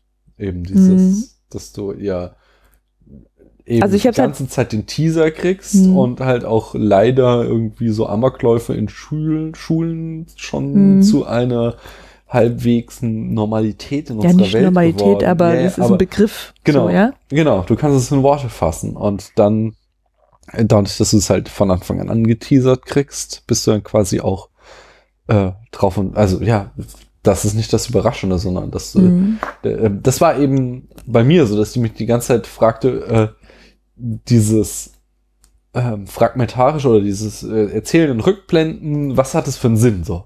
Mhm. Warum, also klar, das eine ist, dass wir halt immer, wenn wir irgendwie in die Gegenwart springen, kriegen wir halt irgendwie Szenen von Ivas Schuldgefühl quasi präsentiert und wenn wir dann wieder in die Vergangenheit springen, kriegen wir irgendwie Szenen, die äh, mutmaßlich eben unzuverlässig erzählt sind und nochmal Ja. ihr Schuldgefühl unterstützen. Da kommen wir gleich nochmal drauf. Äh, Das ist ein ganz Mm, wichtiger mm. Punkt, da möchte ich nochmal ausführlich. Nur, ich fragte mich die ganze Zeit während des Films, äh, was quasi jetzt der Spannungsbogen sein soll, was die Struktur sein soll, dadurch, dass wir ja quasi schon, wie Paula sagte, relativ früh mitkriegen, hier ist, äh, wird es einen Am- Amoklauf geben. Und halt, wie gesagt, auch weil der Film eine gewisse popkulturelle äh, Geschichte schon hinter sich hat, so, äh, allein durch den Titel irgendwie schon klar ist, dass es ein Film über einen Amokläufer ist. Ähm, und Ja. das war dann, Finde ich auch Ja? nicht.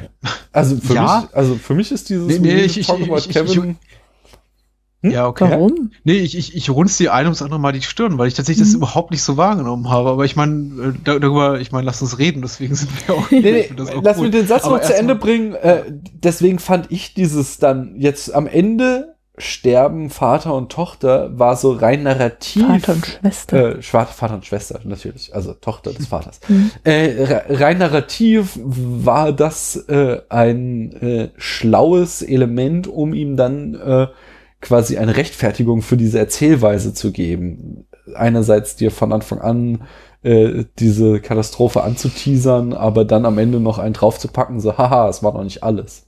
Mhm. Ja, aber jetzt, ihr wolltet mir widersprechen, mit, dass alles schon so von vornherein klar ist. Hm.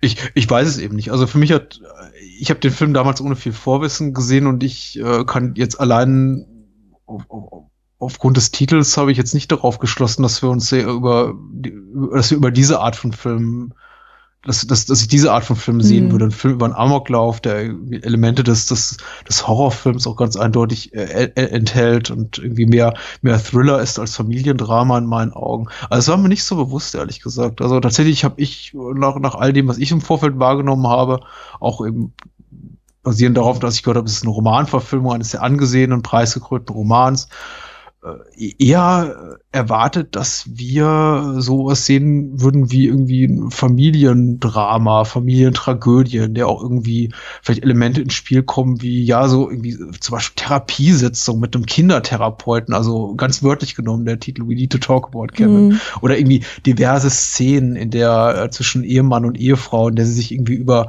äh, Erziehungsmaßnahmen und We Wege des Umgehens mit ihrem Sohn unterhalten und dass dieses Element in der in der in der Narrative des Films sehr sehr präsent sein würde. Und eigentlich ist es kaum da. Ich meine, es ist schon so, es wird hier und da eingestreut, Ja. aber zum Beispiel, also wenn ich mich richtig erinnere, reden weder Vater und Mutter reden, kein einziges Mal tatsächlich über die Möglichkeit, das Kind mal irgendwie zur Therapie zu schicken Mhm. oder Iva geht- denkt auch nie darüber nach, selber mal Thera in Therapie zu Ja, gehen. Das stimmt. Es ist, Aber- ich meine, das ist jetzt auch nicht irgendwie wertend gemeint. Ich möchte nur kurz um, umreißen, wie ich das eben wahrgenommen habe, als Mhm. Ja. ich den ersten Film, Film das erste Mal sah. Wobei dein letzter Punkt, ähm, dem, dem möchte ich widersprechen. Also es kommt ja relativ häufig vor, dass Eva anscheinend das Gespräch mit Franklin sucht. Mhm. Äh, Und zwar ist das immer, wir sehen eine Rückblende, wo Kevin wieder irgendwas gemacht hat, was irgendwie schon andeutet, dass es ein Psychopath ist. Und ähm, im Anschluss daran sind wir in der Gegenwart und Franklin sagt zu Eva, komm, das ist doch noch ein Kind. Oder du dramatisierst es zu sehr. Sowas, ja, sagt er dann immer.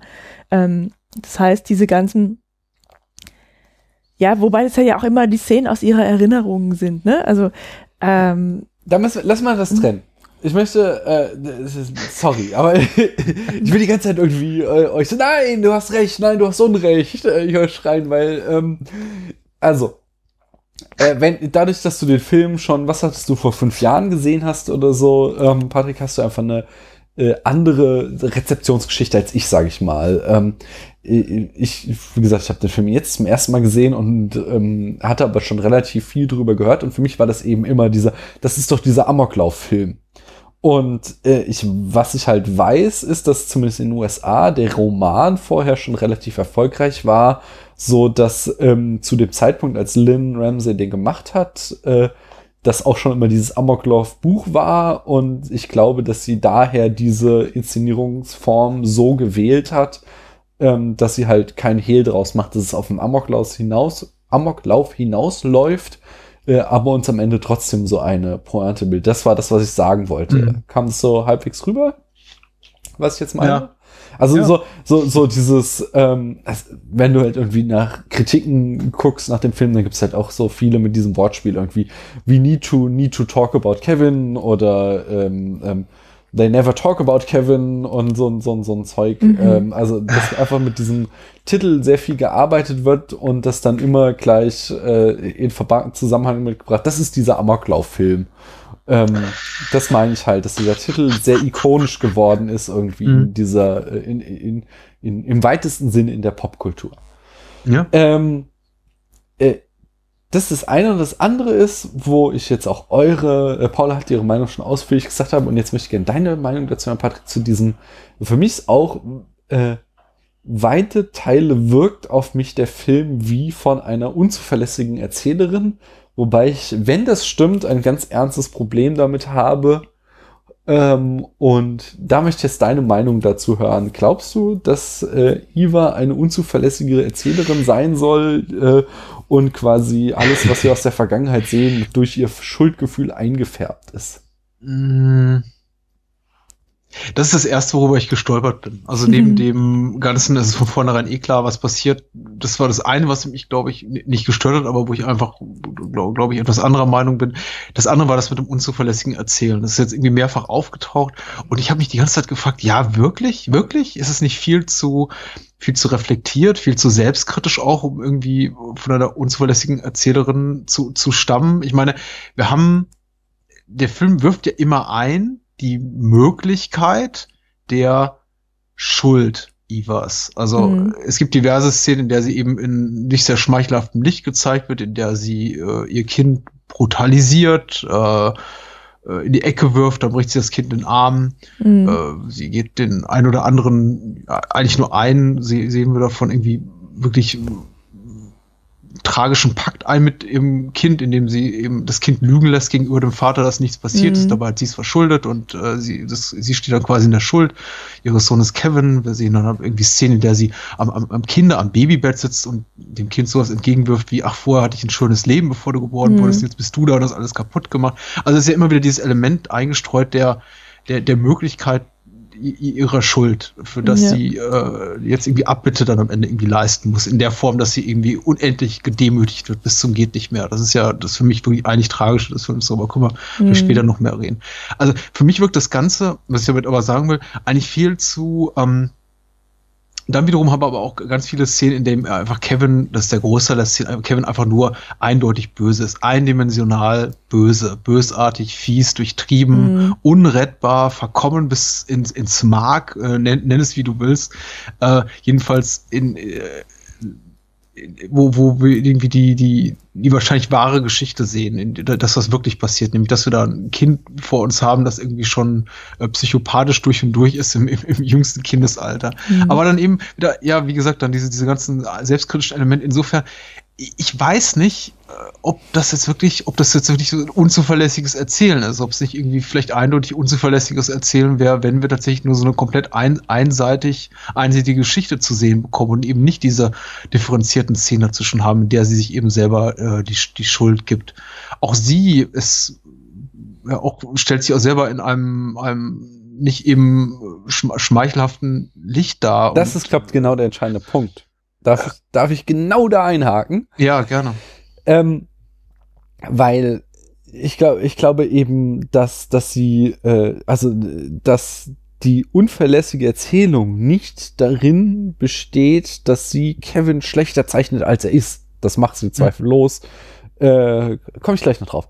Der Punkt, äh, der mich drauf brachte, ist, alles, was wir aus der äh, narrativen Gegenwart des Films äh, immer sehen, sind immer Szenen, wo Iva ähm, maximal demütig ist.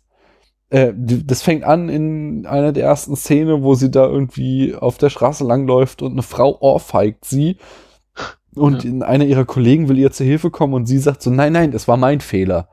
Und ähm, so zieht sich von dem Moment an weiter, äh, von Details, wie wir immer wieder ausführlich sehen, wie sie äh, ihr Haus, was mit roter Farbe bespritzt ist, äh, reinigt äh, ohne Ende über, äh, sie hat an Halloween vergessen, Süßigkeiten zu kaufen und ist total verzweifelt und wir sehen da noch die übelsten äh, Kind, also Teufelsfratzen von Kindern, die da irgendwie ihr Haus terrorisieren, äh, über äh, keine Ahnung, sie hört sich auf der Weihnachtsfeier an von irgendeinem Arschlochkollegen, dass sie nichts wert ist und wenn sie nicht mit ihm schläft, wird sie nie einen anderen kriegen und so.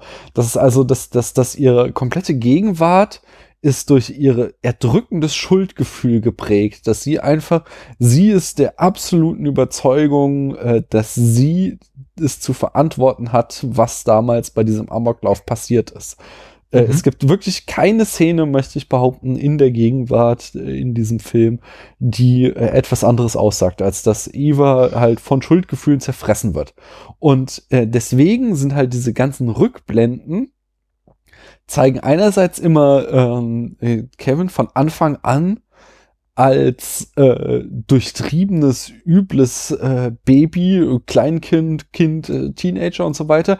Was auch da schon, also da gibt es irgendwie auch, wenn du mal irgendwie zwei Minuten googelst, äh, äh, scharfe Kritiken von Kinderpsychologen, die sagen so, äh, was für ein fieser Film und übelste Propaganda, wie konnte sie nur, denn äh, kind, also rein pathologisch sind Kinder überhaupt erst im Alter von sechs, sieben in der Lage, irgendwie äh, sich äh, ja irgendwie Psychosen zu entwickeln, so, das kann gar nicht sein und so. Und das, das allein schon zeigt dir, das ist ein Stilmittel der Regisseurin, so, dieser Junge, der ist nicht es, es gibt kein böses Baby per se. Und das andere ist halt, dass auch diese ganzen Mittel, wo äh, Iva äh, ihm wehtut oder wo sie ihn da vor die Bauarbeiter stellt, um mal sein Geschrei äh, zu äh, übertönen vom Presslufthammer und dass das alles wieder so Erinnerungen sind, wo sie einerseits, also wie, wie so ein innerer Konflikt von ihr, die sie mit sich selbst austrägt. Ähm, Habe ich jetzt ein, ein, einfach ein böses Kind auf die Welt gebracht oder ist es böse geworden, weil ich es ähm, nie wollte? Und äh, daher eben auch mein Eindruck, dass es hier eine zutiefst ähm, subjektive Erzählung ist eine, und eine total unzuverlässige Erzählung. Und äh, da spielt dann auch wieder mit hinein, dass ihr Mann so unglaublich naiv ist. Also selbst wenn er glauben würde, dass, dass sie das alles übertreibt, hast du eben selbst schon gesagt, Patrick, dann, mhm. dann würde er doch mal irgendwann sagen, jetzt, jetzt, dann mach halt mal eine Therapie, so vielleicht eine Familientherapie oder irgend sowas. Aber es kann ja nicht sein, dass du glaubst, dein Kind ist der Teufel und nichts unternimmt und immer nur sagt, ach, so sind Jungs halt. Äh, das ist, mhm. äh, dass er das halt wirklich in jeder Szene sagt, dass, ähm, äh, ja, das deutet alles darauf hin, dass es hier eine zutiefst unzuverlässige Erzählung ist, die eben aus dieser, aus diesem Geschuldgefühl von Iva äh, entstammt. Mhm. Ja, also mhm. das ist so der Hauptteil von der Sache, ne, dass sie irgendwie, ähm, also von, von diesen Rückblenden gerade, dass sie selbst sich die Schuld gibt oder auch schon ihm dieses Böse von Anfang an anlasse, dem Kevin. Aber es gibt auch so ein paar Rückblendeszenen, die uns zeigen, dass sie halt auch allein gelassen wird.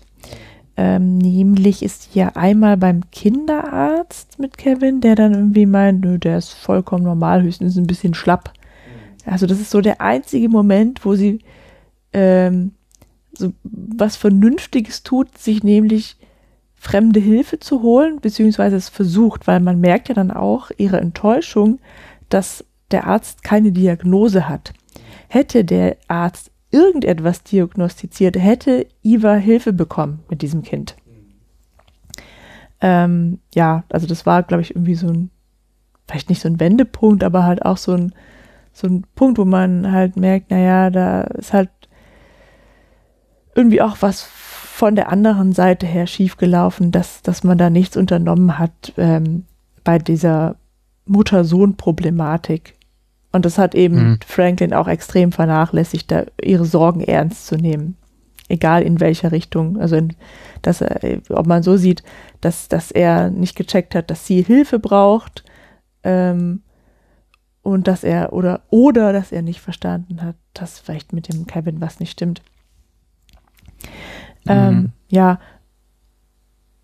Ja, ja, ja. Ja. Ich, ich finde, also die, Deu- die Deutungsweise, das, was du jetzt gerade sagtest, Paula, und das, was Mhm. auch Daniel sagt, ich, ich finde es irgendwie alles, alles vollkommen legitim. Das kann man auch so sehen. Und ihr habt natürlich gerade mit dieser, da Franklin heißt das, die, die Mhm. von John C. Reilly gespielte Figur, absolut recht. Das ist eben auch eine absolute Null von einer Persönlichkeit. Mhm. Eigentlich nur dazu da, um die Handlung in der Form voranzutreiben, als dass er irgendwie nur so fungiert als der, der ahnungslose, impotente Mhm. Naivling, der überhaupt nichts, nichts checkt und eigentlich nur, nur dazu beiträgt, irgendwie äh, Eva in eine noch größere, demütigende Position zu treiben, nämlich Mhm. als die, weiß ich nicht, als die, als die Rabenmutter, die jetzt irgendwie auch nur ihr Kind runterputzt, äh, um damit ihre, irgendwie ihre eigenen Defizite zu kaschieren. Also Mhm. es ist alles irgendwie ganz furchtbar. Und natürlich kann man das so sehen. Ich hab's, ich weiß nicht, es ist vielleicht, vielleicht zum Teil eine unzuverlässige Erzählweise, insofern, dass irgendwie Iva uns irgendwie, dass uns der Film nur daran an den Situationen teilhaben lässt, in der Iva in der maximal schlimmstmöglichen für sie Position ist und irgendwie nur das zeigt und die ganzen Mhm. glücklichen Momente ausspart. Ich meine, man muss eben auch sehen, der Film zeigt uns sehr, sehr, sehr wenig aus dem Leben dieser Menschen. Also wir erleben die quasi über eine Zeitspanne von, ich glaube, es ist, äh, Kevin steht kurz zu seinem 16. Geburtstag, als er diese, diese furchtbare Tat da begeht. Genau. Also wir sehen und, und wir treffen die erstmals vor der Geburt von, von Kevin. Also wir äh, verfolgen ihr Leben über einen Zeitraum von 16, 17 Jahren, sehen aber nur Ausschnitte von, weiß ich nicht, wenigen irgendwie Tagen in deren Leben. Also da muss unglaublich noch viel dazwischen stecken, was wir eben nicht sehen. Und ich glaube, die Szenen, die wir sehen, sind tatsächlich wahrscheinlich so geschehen in deren, in derer, deren fiktiven Mhm. Welt. Äh, insofern, ich, ich weiß es nicht. Also es ist zumindest nicht so, dass am Ende der, der, des Films irgendetwas eindeutig als Lüge entlarvt wird, Ja. dessen, was wir da, was wir da sehen. Das ist aber auch Insofern habe ich ein bisschen, Hm. bisschen Problem mit diesem Begriff des unzuverlässigen Erzählens. Ähm, aber das ist auch, das widerspricht sich eigentlich gar nicht, weil ähm, sie erinnert sich eben nur an diese Momente, wobei es glaub, halt bestimmt auch in die- andere gegeben haben der- müsste in Lass- der Biografie von. Kevin. Ich glaube, das ist der Punkt, wo wir Hm? erstmals auf einen Nenner kommen müssten. Würdest du denn auch so sehen, Patrick, dass die Szenen vor dem Attentat Erinnerungen von Iva sind? Oder glaubst du, ist das quasi alles objektiv erzählt, nur eben unchronologisch?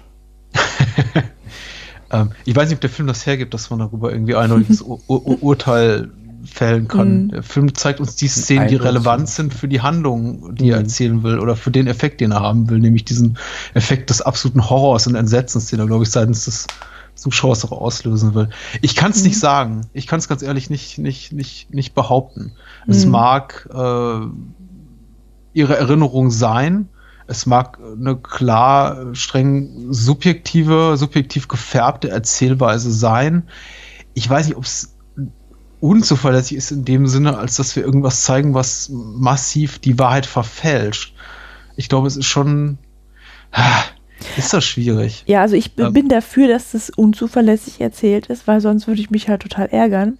weil ähm, auch wenn ich Schön. mit Psychologie nichts am Hut habe, also ich ich habe keine Ahnung davon, wollte ich damit sagen, ähm, würde ich mich da einfach mal ähm, anschließen. Das ist, finde ich, einfach komplett unrealistisch, dass so ein kleiner Knips so böse ist, wie er in diesen Szenen gezeigt wird. Deswegen Ja, glaube ich, dass es sein. im Nachhinein so ein bisschen von ihr verfremdet wurde. Ne?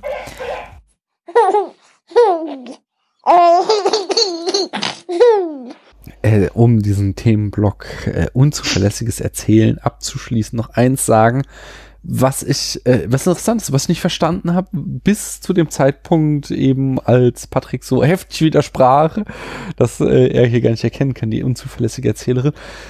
Ja, und das ist eben dieser starke visuelle Stil von Lynn Ramsey, die viel mit Hintergründen und kleinen Details des Bildes arbeitet, dass sie uns einfach immer wieder extreme Close-ups zeigt oder irgendwie Details der Wohnung, wo ich dachte, das Mhm. passt irgendwie nicht zu dieser Geschichte zusammen. Ähm, aber jetzt gerade, wenn man, wenn man, also äh, ich glaube, es passt vielleicht gerade deshalb, habe ich diesen Eindruck und Paula auch gewonnen, dass es eine unzuverlässige Erzählerin ist. Wenn man zum Beispiel dieses äh, Marmeladenbrot nimmt, was Kevin auf den Tisch irgendwann klatscht. Nachdem Und- er drauf gespuckt hat. Ja, gen ja genau. Ne, auf diesem Tisch liegt schon irgendwie eine halb ausgeschüttete Müsli-Schüssel Und dann klatscht er da noch sein Marmeladenbrot drauf und später sehen wir es wieder und erfahren, dass sie es nicht weggewischt haben und mittlerweile da die Ameisen sind.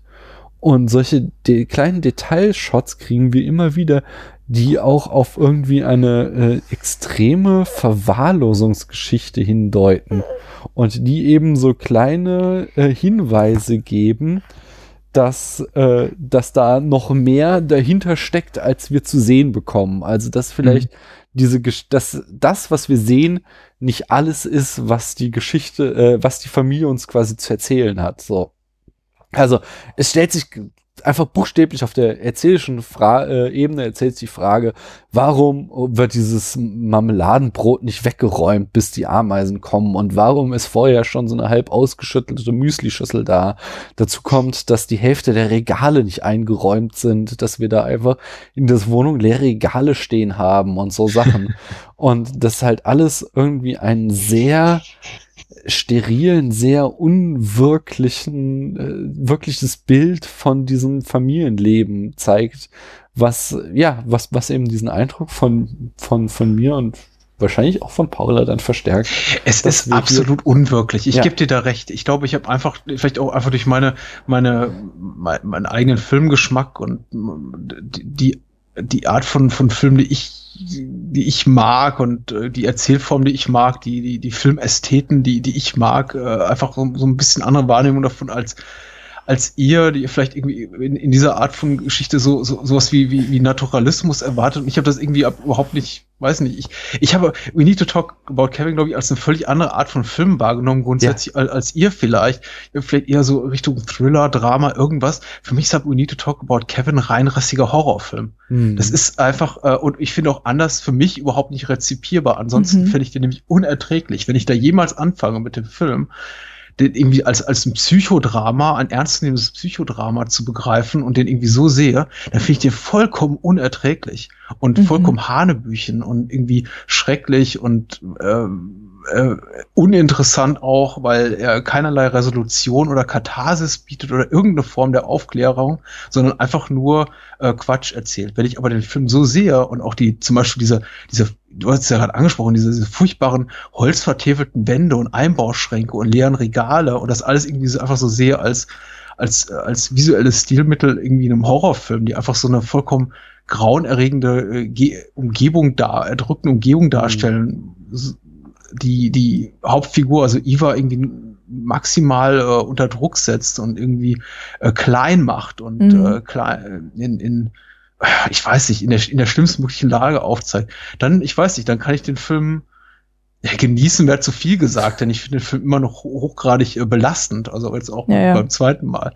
Aber irgendwie äh, be be besser annehmen. Ich habe sie niemals so als die Figur, die den Film eben erzählt, wahrgenommen. Was richtig ist, ist tatsächlich, sie ist in jeder Szene des Films, glaube ich, zu sehen. Insofern schon mhm. klar eine Erzählung, also ein Film, der sich um ihre Figur rankt. Denn man sieht, glaube ich, nie ihren Mann Franklin oder ihre Tochter Celia jemals ohne sie oder wie sie in ihrer Abwesenheit irgendwas machen. Doch, ganz kurz. Da tanzen ja? Franklin und Celia tanzen zusammen und sie ah. wird dann, also sie ist dann nicht mit dabei, sondern nebendran und lächelt Achso, ja, aber das ist ja dann doch wieder ihre Erinnerung. Aber was mhm. wir sehen, ist auf alle Fälle äh, die Vorbereitung von Kevin in äh, des Amoklaufs. Äh, da ist Iva nicht dabei, wobei die auch wieder so gefilmt sind, dass ich sagen könnte, das ist gut möglich, dass das einfach die Art und Weise ist, wie Eva sich das vorgestellt hat. Ja, mhm. ja. Also ich finde, ich hm, hm. bitte. Dass, also ich sehe den Film als Drama tatsächlich und kann aber diese Dinge, die du gerade genannt hast, da total mit reinbringen. Ja. Also ich finde auch, der hat Horroraspekte. Auf ähm, jeden Fall. Ich finde, es passt alles zusammen. Also da sind so viele Symbole, die halt, also beides bezeugen. Also einerseits die leeren Regale oder so. Ähm, es wird am Anfang des Films ja gesagt, dass sie, sie will ja gar nicht mhm. aufs Land ziehen, sie will ja in der Stadt bleiben. Also seitdem sie schwanger ist, läuft ihr Leben schief, weil etwas passiert, das sie nicht möchte. Sie möchte gar nicht ein Kind bekommen, sondern sie ist halt irgendwie so ein Party Globetrotter Girl. Mhm. Ja, die hat da überhaupt gar keinen Bock drauf, Mutter zu sein. Sie wird in diese Rolle durch die äußeren Umstände ähm, gezwungen und hat von Anfang an Probleme damit, schon während der Schwangerschaft, da ist sie irgendwie bei so einem komischen Schwangerschaftsgymnastikkurs Kurs oder so, man sieht ja nur die Umkleidekabine. Alle Mamas sind mit ihren riesigen Bäuchen total glücklich, nur sie fühlt sich offensichtlich unwohl. Äh, man sieht also, dass sie von Anfang an Probleme hat, dieses Kind anzunehmen und dann entsprechend auch ihm einfach Liebe zu geben. Ja, und mhm. das kommt dann von dem Kind zurück. Das Kind bringt ihr auch nur Hass entgegen. Und man kann das schon auch so lesen ähm, oder, oder nachvollziehen, dass sie glaubt, dass diese, diese Eigenschaft Kevins, also diese Psychopathie, falls es ein Wort ist, dass die auch dadurch entsteht, dass sie nicht die richtige Mutter für ihn ist, also dass sie ihm eben mhm. keine Liebe geben kann. Und soweit ich weiß, gehört es ja auch schon so ein bisschen zu diesem Bild des Amokläufers dazu, dass er sich halt ausgestoßen und nicht geliebt fühlt. Also irgendwie. Ja, das, das, aber da sind wir mhm. dann, da bin ich tatsächlich wieder auf ähm, das war das, was ich so ganz am Anfang sagte, und da bin ich mhm. wieder mehr auf Patricks Ebene. Der Film bietet nicht niemals genug ähm, äh, Material, um diese Nature versus Nurture Diskussion zu führen. So, also ist das Böse angeboren oder ist es Erziehung? Weil dafür, dafür ist er dann tatsächlich wieder zu reinrassig Horror und steht in so einer äh, Tradition wie Rosemary's Baby oder mhm. das Omen. Es steht nicht nur in der Tradition. Ich meine, man kann wirklich, äh, ich finde, äh, das, ich, ich denke jetzt einige Hörer, es ist Hanebüchen, irgendwie sowas zu sagen, aber ich mhm. finde, We Need to Talk About Kevin ist so ein Quasi-Sequel zu Rosemary's Baby. Mhm. Komischerweise gibt's das ja sogar in Romanform. Ich habe es nie gelesen, aber es gibt tatsächlich einen Fortsetzungsroman zu Rosemary's Baby. Aber wenn es den nicht gäbe, wäre das We Need to Talk About Kevin. Das ist quasi das, was was passiert nach Ende des Films, in dem, weiß nicht, wenn hier äh, Mia Farrow äh, John Cassavetes Baby auf die Welt bringt und dann Rosemary's Baby endet, ist das, was wir in We Need to Talk About Kevin sehen, dass das wahrscheinlich passieren würde. Mhm.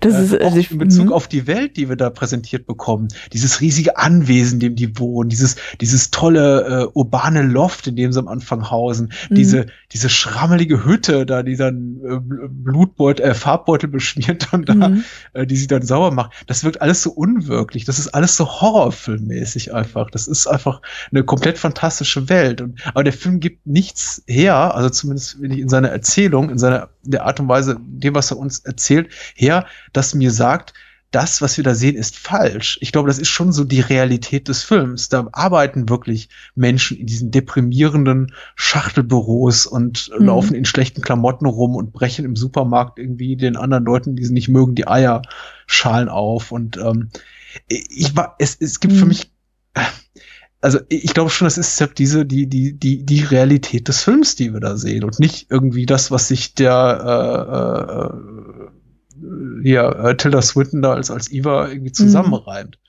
Ähm, das, ist, ist total, eine Horrorfilmrealität. Ja. Das ist wirklich Und, äh, interessant. Ähm, wie gesagt, das ist mhm. meine Wahrnehmung. Ja, weil ich habe das ja eben ganz anders gesehen, aber wenn, wenn, wenn ich mich jetzt darauf einlasse, dass das ein Horrorfilm ist, dann ist der Film schon wieder eine ganz andere Sache für mich. Ähm, ich habe halt, hatte ich ja schon gesagt, erstmal eine Rezension in der Zeitung darüber gelesen, in der stand, hier haben wir einen Film, der aus per der Perspektive einer Mutter eines Amokläufers gezeigt wird. Mhm. Ähm, weil das ist ja tatsächlich so, wir haben immer die, wenn über Amokläufe berichtet wird, dann haben wir die Täter, dann versucht man zu erklären, wie es dazu kommt, zum Beispiel durch Ego-Shooter. ähm, dann haben wir vielleicht noch, naja, was ist mit den Opfern? Was passiert mit den Eltern der Opfer, der Opfer und so weiter. Aber wie sich die Eltern der Täter fühlen, das ist tatsächlich sowas, was irgendwie ausgeblendet wird. Ja, also man, so das Einzige, was man so mitkriegt, naja, die haben halt irgendwie ihr Kind vernachlässigt und es vor den Computer gesetzt oder so. Aber wie es denen geht, nachdem ihr Kind sowas getan hat, das wird tatsächlich halt auch nicht berichtet. Da gibt's keine Reportagen oder sowas. Und da, ähm, äh, da habe ich eben gelesen, ja, hier in dem Film, da wird es eben dann mal vorgenommen, dass man diese Perspektive sieht. Und es das ist ja tatsächlich auch irgendwie umgesetzt.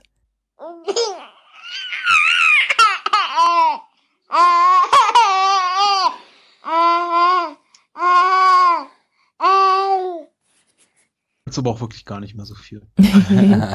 also ich finde die Frage tatsächlich schwer zu beantworten. Ähm, ja, ich, ich weiß ist, es einfach ist, ist, nicht. ist jetzt meine Frage denn noch drauf gewesen? Oder? Den Anfang. ja, das, du hast gefragt, ob das, ähm, das was. Hältst du das ja genau, hältst du das für irgendwie nachvollziehbar oder denkst du auch, das ist irgendwie absurd, was wir da sehen, dass Mhm. irgendwie eine Mutter dafür so gedemütigt wird für das, was ihr Sohn getan hat? Also. Also das, die Reaktion der anderen halte ich für relativ unrealistisch. Also was, ich weiß es ja nicht, wie, wie ich reagieren würde, wenn ich Mutter eines Opfers wäre, ob ich dann vielleicht auch der Mutter des Täters eine scheuern würde, Mhm. könnte gut sein, ja. Ähm, aber ich denke, dass diese Szenen gezeigt werden, weil das Szenen sind, die ihr vielleicht besonders auffallen. Wir haben ja eine Szene, in der ein Opfer kommt, das total nett zu ihr ist, ne, der Junge in dem Rollstuhl.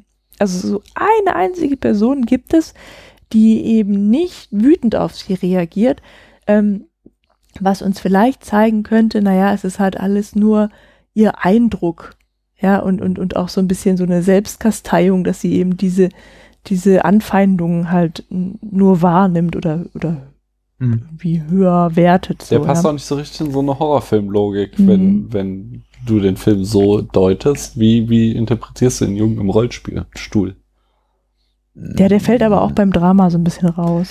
Na, es gibt einige so Sachen, die nicht so wirklich Ja. reinpassen. Das sind eben diese sehr, sehr, diese extremen, die, diese Momente, wo tatsächlich der Film so innehält und so ganz extrem selbst reflektiert wird. Also die, die Figur von Eva plötzlich in so einem sehr ambivalenten Licht dargestellt wird oder eben ja, solche Momente, wo der Film zur Ruhe kommt mit diesem, mit diesem Rollstuhlfahrer.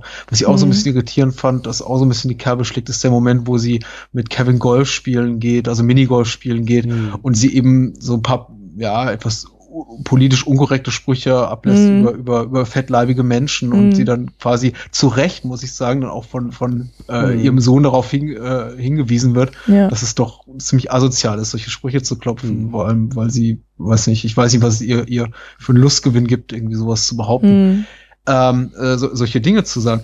Und da, da sind eben, das ist eben, das widerspricht für mich eben so ein bisschen der, der, der Annahme, dass wir tatsächlich den ganzen Film durch ihre, ihre Linse sehen. Denn ich glaube nicht, dass sie sich irgendwie weder diese, diese Momente der, des zur Ruhe kommens, wie diese Begegnung mit dem Rollstuhlfahrer erlauben Mhm. würde, noch dass sie äh, selbst nach dem Amoklauf auf den Trichter kommt, so, oh, vielleicht habe ich Dinge gesagt, die schlecht sind. Ähm, Na, das finde ich die- halt die ist wieder eigentlich ein gängiges Thema in dem Film. Aber Ja. insgesamt hast du schon recht, dass diese Ich glaube, diese wofür sie sich wirklich schämt, ist, ist, ja, ist, sie, sie schämt sich für Dinge, ganz klar. Sie Mhm. schämt sich für das, was sie ihrem Sohn angetan hat. Das ist, Mhm. das ist, das ist ganz richtig. Sie schämt sich für ihren offenkundigen Alkoholismus, äh, Mhm. für i- ihre Unfähigkeit, sich zu behaupten. Vielleicht, ich, ich weiß es nicht, äh, für ihren, für ihre Lust darauf, äh, für ihre Sehnsucht nach, nach, nach, nach früheren Tagen, als sie da ihrem hedonistischen Lebensstil so Mhm. uneingeschränkt frönen konnte. Äh, das ist ganz klar. Aber der Film hat eben immer wieder auch Momente, in denen ich mir ganz klar sage, da verlassen wir irgendwie so ein bisschen ihren, ihren Blickwinkel und, und befinden uns plötzlich in so einer Außenperspektive. Und Ja. äh, Ja, so ein eine- was, was so ein bisschen ähm, das unterstützt, ist ja auch die Tochter, weil ähm, sie bekommt noch ein Kind, mit dem alles prima läuft einfach, Mhm. ja. Also sie liebt die Tochter von Anfang an und ich, sie, anscheinend hat sie ja die Schwangerschaft auch gewollt, ähm, eben anders als bei Kevin und, und ähm, die Kleine ist halt zuckersüß, mit der läuft alles super. So daran kann man sehen, okay, es liegt halt nicht an ihr oder an der Erziehung, sondern es liegt tatsächlich an Kevin, dass der so ist Hm. weil der halt von Grund auf böse ist. So, ja. Ähm, ja, Ich ich, glaube, möchte- das ich macht möchte- den, mhm. Äh, Ich möchte die These einfach aufstellen, dass es eben, das ist, also das war das, was ich störend an dem Film empfunden habe, dass ich, dass ich bei allem Talent, großem Talent von Lynn Ramsey und ich hoffe, wir kriegen noch viele Filme von ihr zu sehen, ähm, da eben ein paar inszenatorische Schwächen dahingehend habe, dass ich gesehen habe oder vermute gesehen zu haben, dass ich glaube, sie ist sich manchmal nicht ganz sicher gewesen, welche Geschichte sie erzählen will. Mhm. Weil ich glaube, es steckte auch, es waren immer wieder so Andeutungen drinne, dass sie so ein bisschen dieses äh, Erdrückende ähm, der Vorstadt erzählen wollte, dass sie eben diesen Mhm. auch dieses, dass, dass ja Eva sich, dass sie eigentlich in New York leben bleiben will Mhm. und dann gezwungen wird, in diese Kleinstadt zu ziehen und diese Kleinstadt ist alles irgendwie blöd. Die ist ja auch komplett einsam dann, ne? Genau. Und das hat mich sehr gestört. Und ein anderer Aspekt war eben die Szene, die für mich halt so komplett rausgefallen ist, ist als dann, äh, äh, Patrick hat es vorhin schon mal kurz angesprochen, dieses Interview von Kevin,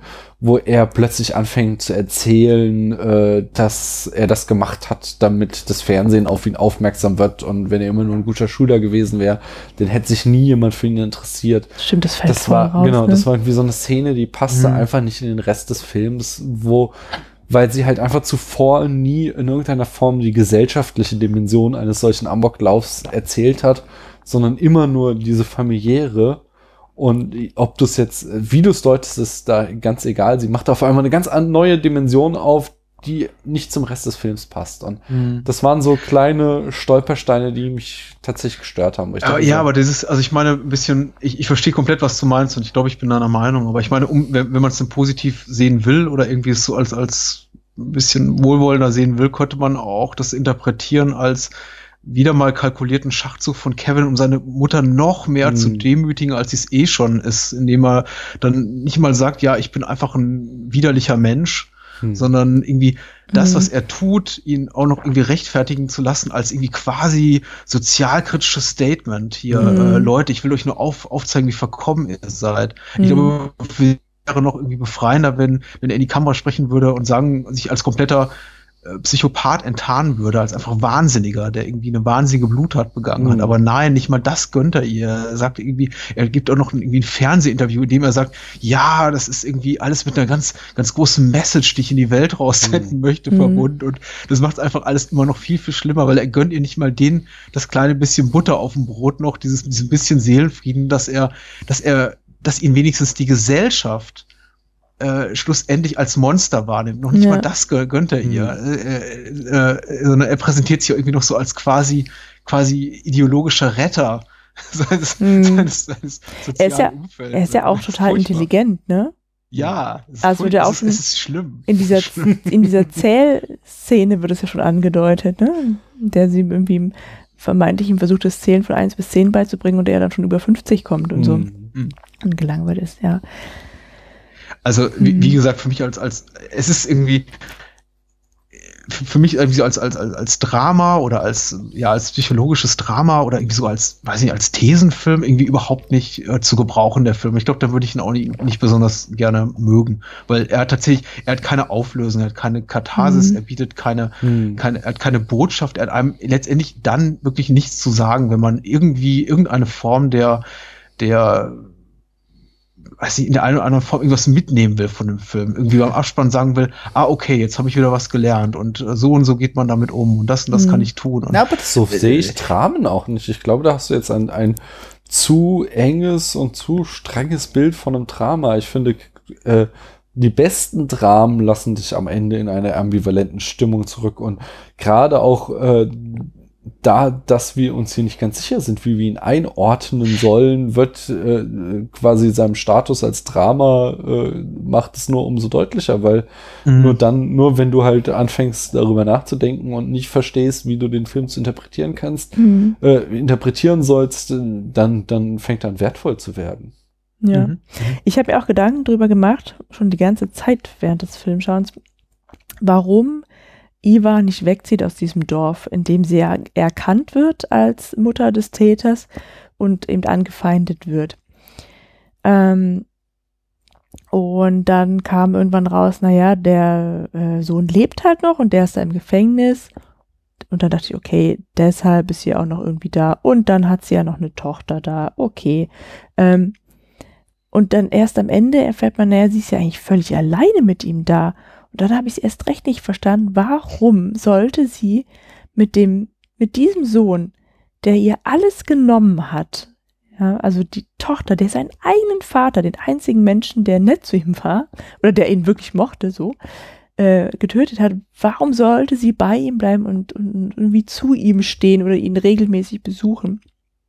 Und das habe ich erst auch äh, viel später verstanden. Ja, ja. Sie wollte von ihm sie wollte von ihm den Grund hören und am besten noch irgendwie eine Veränderung seines Charakters, weil das Schlimmste, also sie muss einfach, also am, Ende sagt sie irgendwie, so, ja, du hast ja alles super geplant, äh, du wirst jetzt in zwei Jahren entlassen und dann ist alles wieder irgendwie, kannst du wieder von vorne anfangen und so. Ähm, und dann müsste man sich denken, ja, ey, warum hat, warum ist die nicht weggegangen? Warum hat die eigentlich keine Angst vor dem so? Naja, Mhm. weil das Schlimmste, was ihr hätte passieren können, schon passiert ist, sie braucht vor gar nichts mehr Angst haben. Wenn er sie umlegt, dann ist überhaupt, dann ist es vielleicht sogar besser für sie, so, ja.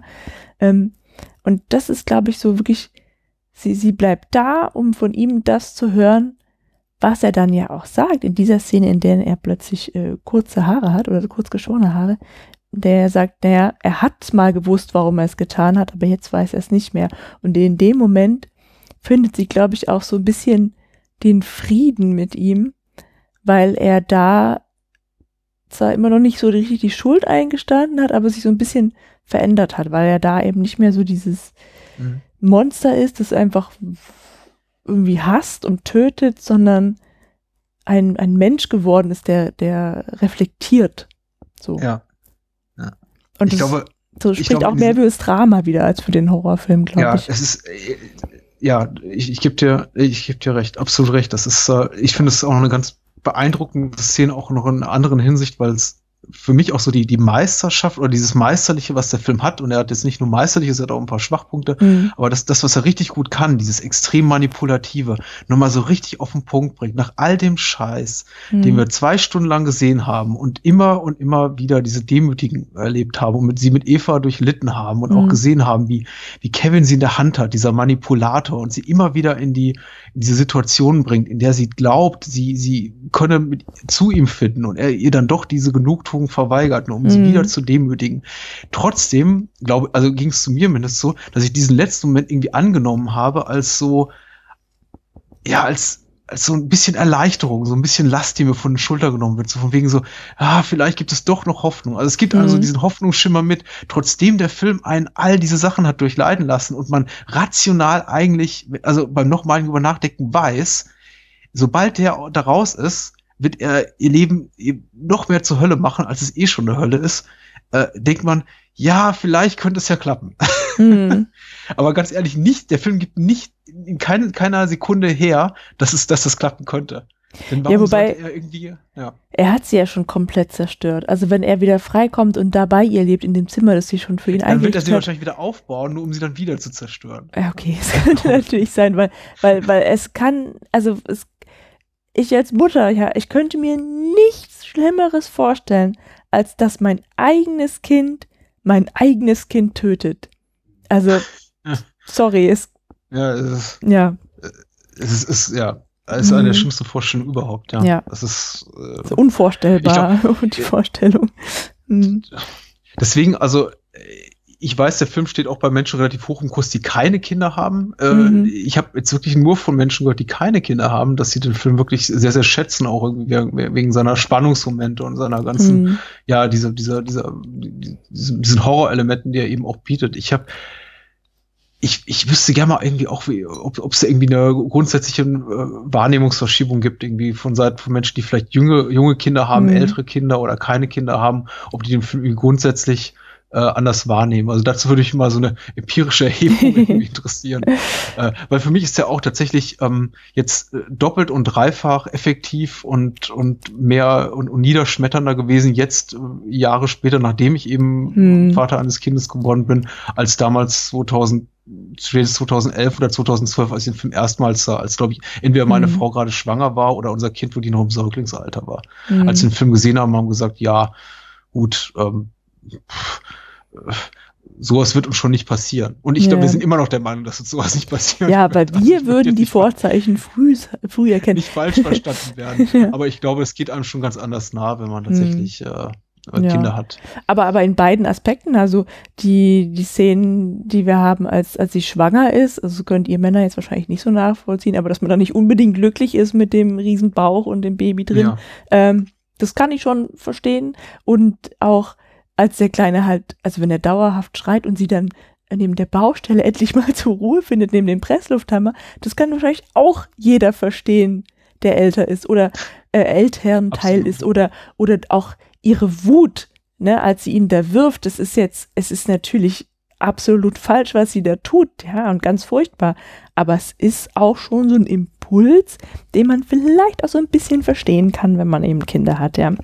Genau das Gespräch habe ich Ja. jetzt unmittelbar vor der Aufnahme des Podcasts auch mit meiner Frau geführt. Ja, Ich habe auch gesagt, es ist irgendwie schon so, man will es nicht wahrhaben und Mhm. natürlich ist es irgendwo nachvollziehbar. Auch diese Szene, in der sie am, am, am, am Kindesbett sitzt und sagt so, Mhm. oh, du hast mir, ich hatte vorher so ein schönes Leben Mhm. und jetzt bist du da und so. Und natürlich, ich meine, man hat diese Momente nicht 24-7, aber Ja. natürlich gibt es diese Tage, Mhm. an denen man sagt so, sich dann irgendwie, irgendwie abends irgendwie vielleicht in die, in die, in die Studentenbar Mhm. zurückwünscht mit irgendwie mit, mit einem Bier in der Hand und einer Genau. Zigarette in der, Also in der diese Gedanken, denkt die so, hat man dann vielleicht Ähm, auch tatsächlich. mein größtes ja. Problem ist, wie ich, äh, keine Ahnung, am Ende des Semesters äh, die, die mündliche Prüfung bestehe Mhm. und äh, keine Mhm. Ahnung.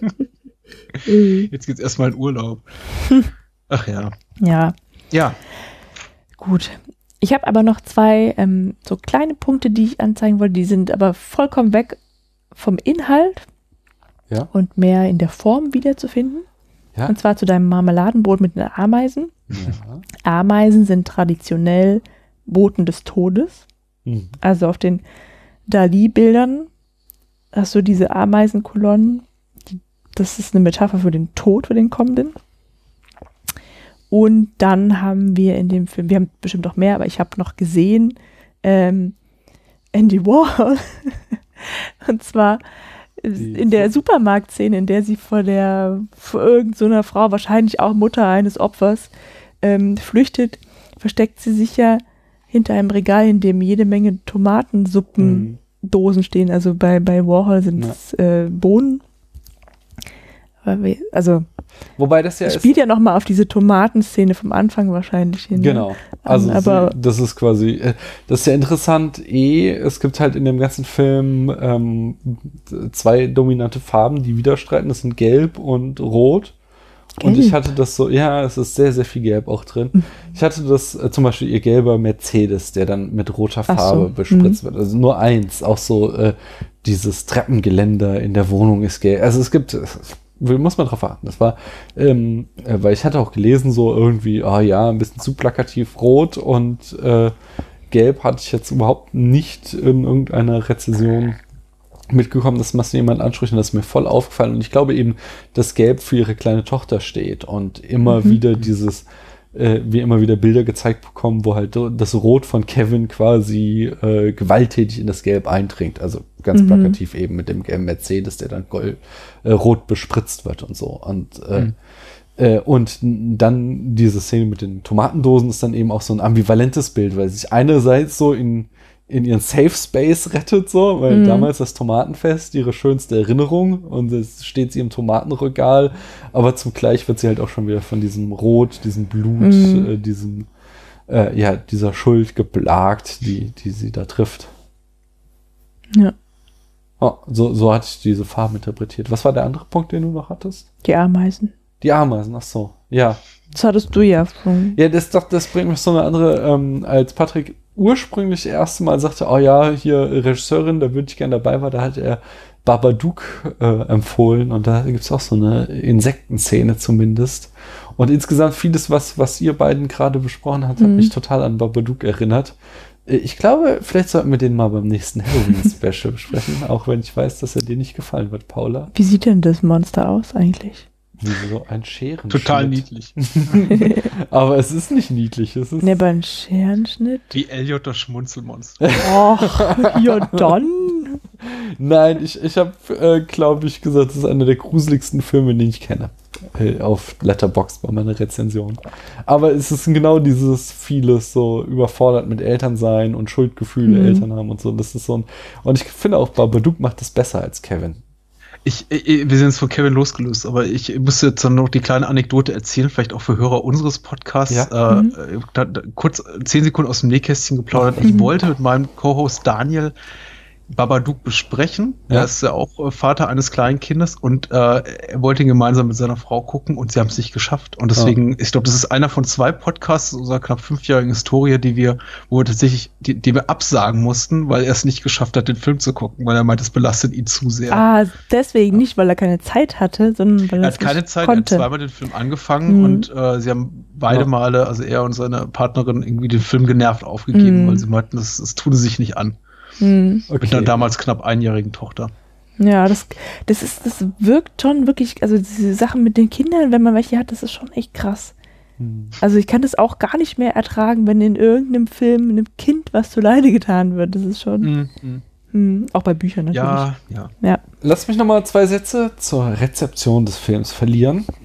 Und anschließend werden wir ihn noch benoten und dann klappen wir den Cast mal zusammen. Schließe ich jetzt einfach mal so über eure Köpfe hinweg. Ja, Ich habe nur noch ein kleines Problem. Ja? Es ist rein organischer Natur. Du brauchst noch eine Pause. Oh. Die Pause-Taste enttasten und dann äh, zur Rezeptionsgeschichte. Ich habe gar nicht so viel. Ich kann euch sagen, äh, der Film hat 10,8 Millionen eingespielt, also etwas mehr als sein Budget. Ähm, war damit also kein Flop, aber auch kein Erfolg, wenn man bedenkt, dass da wahrscheinlich auch noch einiges an Marketing- Marketingbudget reingelaufen ist, was irgendwie nicht mitgerechnet wird. Ähm, dann gibt es die Anekdote, dass er äh, Zeit, also dass sein Release auf die Zeit fiel, als da in Norwegen dieser. Amokläufer genau äh, am Start war und deswegen der Release in Norwegen um ein halbes Jahr verschoben wurde Mhm. aus Pietätsgründen. Und ähm, er hat eine Reihe von eher kleineren Filmpreisen gewonnen. Zum Beispiel bei den British Independent Film Awards 2011 wurde er als bester Film ausgezeichnet. Bei den Evening Standard British Film Awards ebenfalls, den London Critics Circle Film Awards äh, genauso und äh, Tilda Swinton gewann noch den Europäischen Filmpreis und den Online Film Critics Society Award. Ähm, genau, außerdem äh, die Alliance of Women Film Journalists zeichnete Lindy Ramsey aus äh, und das Writers Guild of Great Britain, das äh, zeichnete das Drehbuch aus. Und das ist alles, was ich zur Rezeptionsgeschichte herausfinden konnte. Kommen wir abschließend zur Bewertung. Äh, Patrick, als unser Gast darfst du als erstes sagen, auf einer Skala von 1 bis 100 Punkten, wie viele Punkte bekommt da der Film von dir?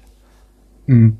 Äh, ich will nicht der Papi Partypuper geben, aber ich stehe nicht besonders auf Bewertung. Ich werde dem Film natürlich trotzdem eine geben, wobei ich glaube jetzt, dass die, dass die wohlwollende Durchschnittlichkeit bei der Bewertung nicht wirklich viel darüber aussagt, wie ich den Film wahrgenommen habe. Wie gesagt, ein ambivalentes äh, Erlebnis für mich, das äh, auf einer Ebene nämlich als Horrorfilm hervorragend funktioniert, als äh, Psychogramm einer Familie überhaupt nicht funktioniert. Äh, äh, ästhetisch äh, allein das Handwerk betreffend super. Mhm. Äh, ein, eine konsequente Weiterentwicklung für Lynn Ramsey von ihren beiden anderen Spielfilmen und ihren zahlreichen Kurzfilmen, die sie gemacht hat.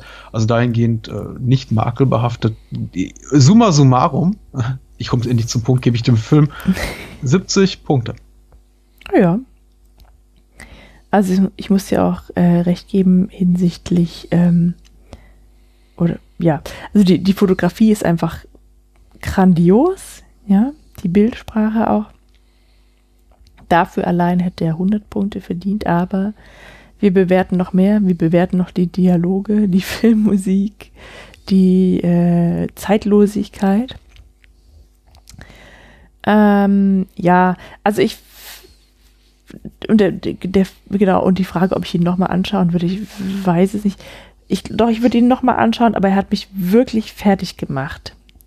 Was nicht unbedingt aber auch ein Negativkriterium ist. Ich gebe diesem Film 86 Punkte. Nur 86 Punkte, weil er so ein paar Fragezeichen hinterlassen hat. Und ich mache mal wieder die aristotelische Bitte.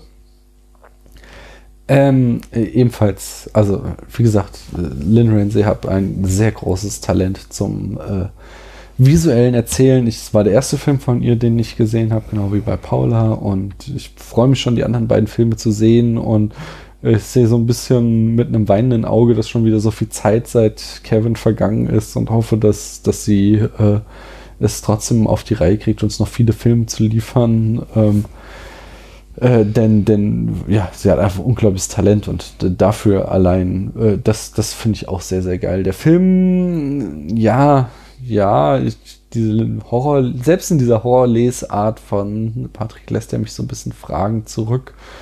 Ähm, aber er, auf der anderen Seite ist es halt auch ein Film, über den ich lange nachgedacht habe.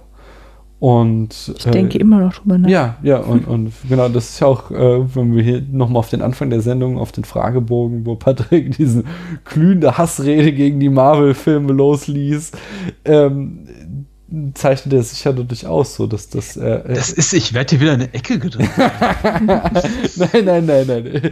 So meine ich das gar nicht. Aber ich wollte das ganz positiv wenden, sondern äh, von wegen, ähm, dass ich war nicht mit allem einverstanden, was der Film gemacht hat. Und ich bin mir auch nach diesem Podcast nicht sicher, wie ich ihn zu lesen habe. Ich finde diese ähm, äh, subjektive Kam oder subjektive Erzählung oder unzuverlässige Erzählung immer noch sehr plausibel, aber ich finde auch deine Horrorfilm-Logik sehr plausibel und äh, deswegen, ich glaube, der Film ist weit davon entfernt, perfekt zu sein, aber allein dadurch, dass ich viel drüber nachdenken konnte, im Gegensatz zu so manch anderem Film. Du musstest nachdenken. Ja, genau, den manch anderen Film, den, den ich einfach halt rezipieren und dann runterschlucken kann und äh, gut mhm. ist äh, allein dadurch ähm, hat er mehr Punkte verdient als so manch andere. Ich setze ihn, glaube ich, einfach auf die 79 und bin dann so. Bisschen fein raus. Zwischen euch, genau. Gut. Ähm, damit haben wir es. Mhm. Äh, an euch, liebe Hörerinnen und Hörer, können wir nur äh, quasi den Auftrag erteilen, jetzt äh, sofort den Podcast des Bahnhofskinos zu abonnieren und äh, da regelmäßig reinzuhören. Ihr werdet es nicht bereuen. Das ist ganz große Unterhaltung äh, in unserem Genre, dem Podcast. Ist das ein Genre? Ein Medium ist es. Mhm. Äh, und äh, bei uns, also nominell war das wahrscheinlich mit die letzte Aufnahme, die Paula und ich in diesem Jahr gemacht haben. Yeah Sie jubelt schon. Weil, und da kommt's, wir haben in dieser Woche vier Podcasts für euch aufgenommen. Und die kriegt ihr noch alle auf die Ohren. Und was da kommt, daraus machen wir noch ein großes Geheimnis jetzt.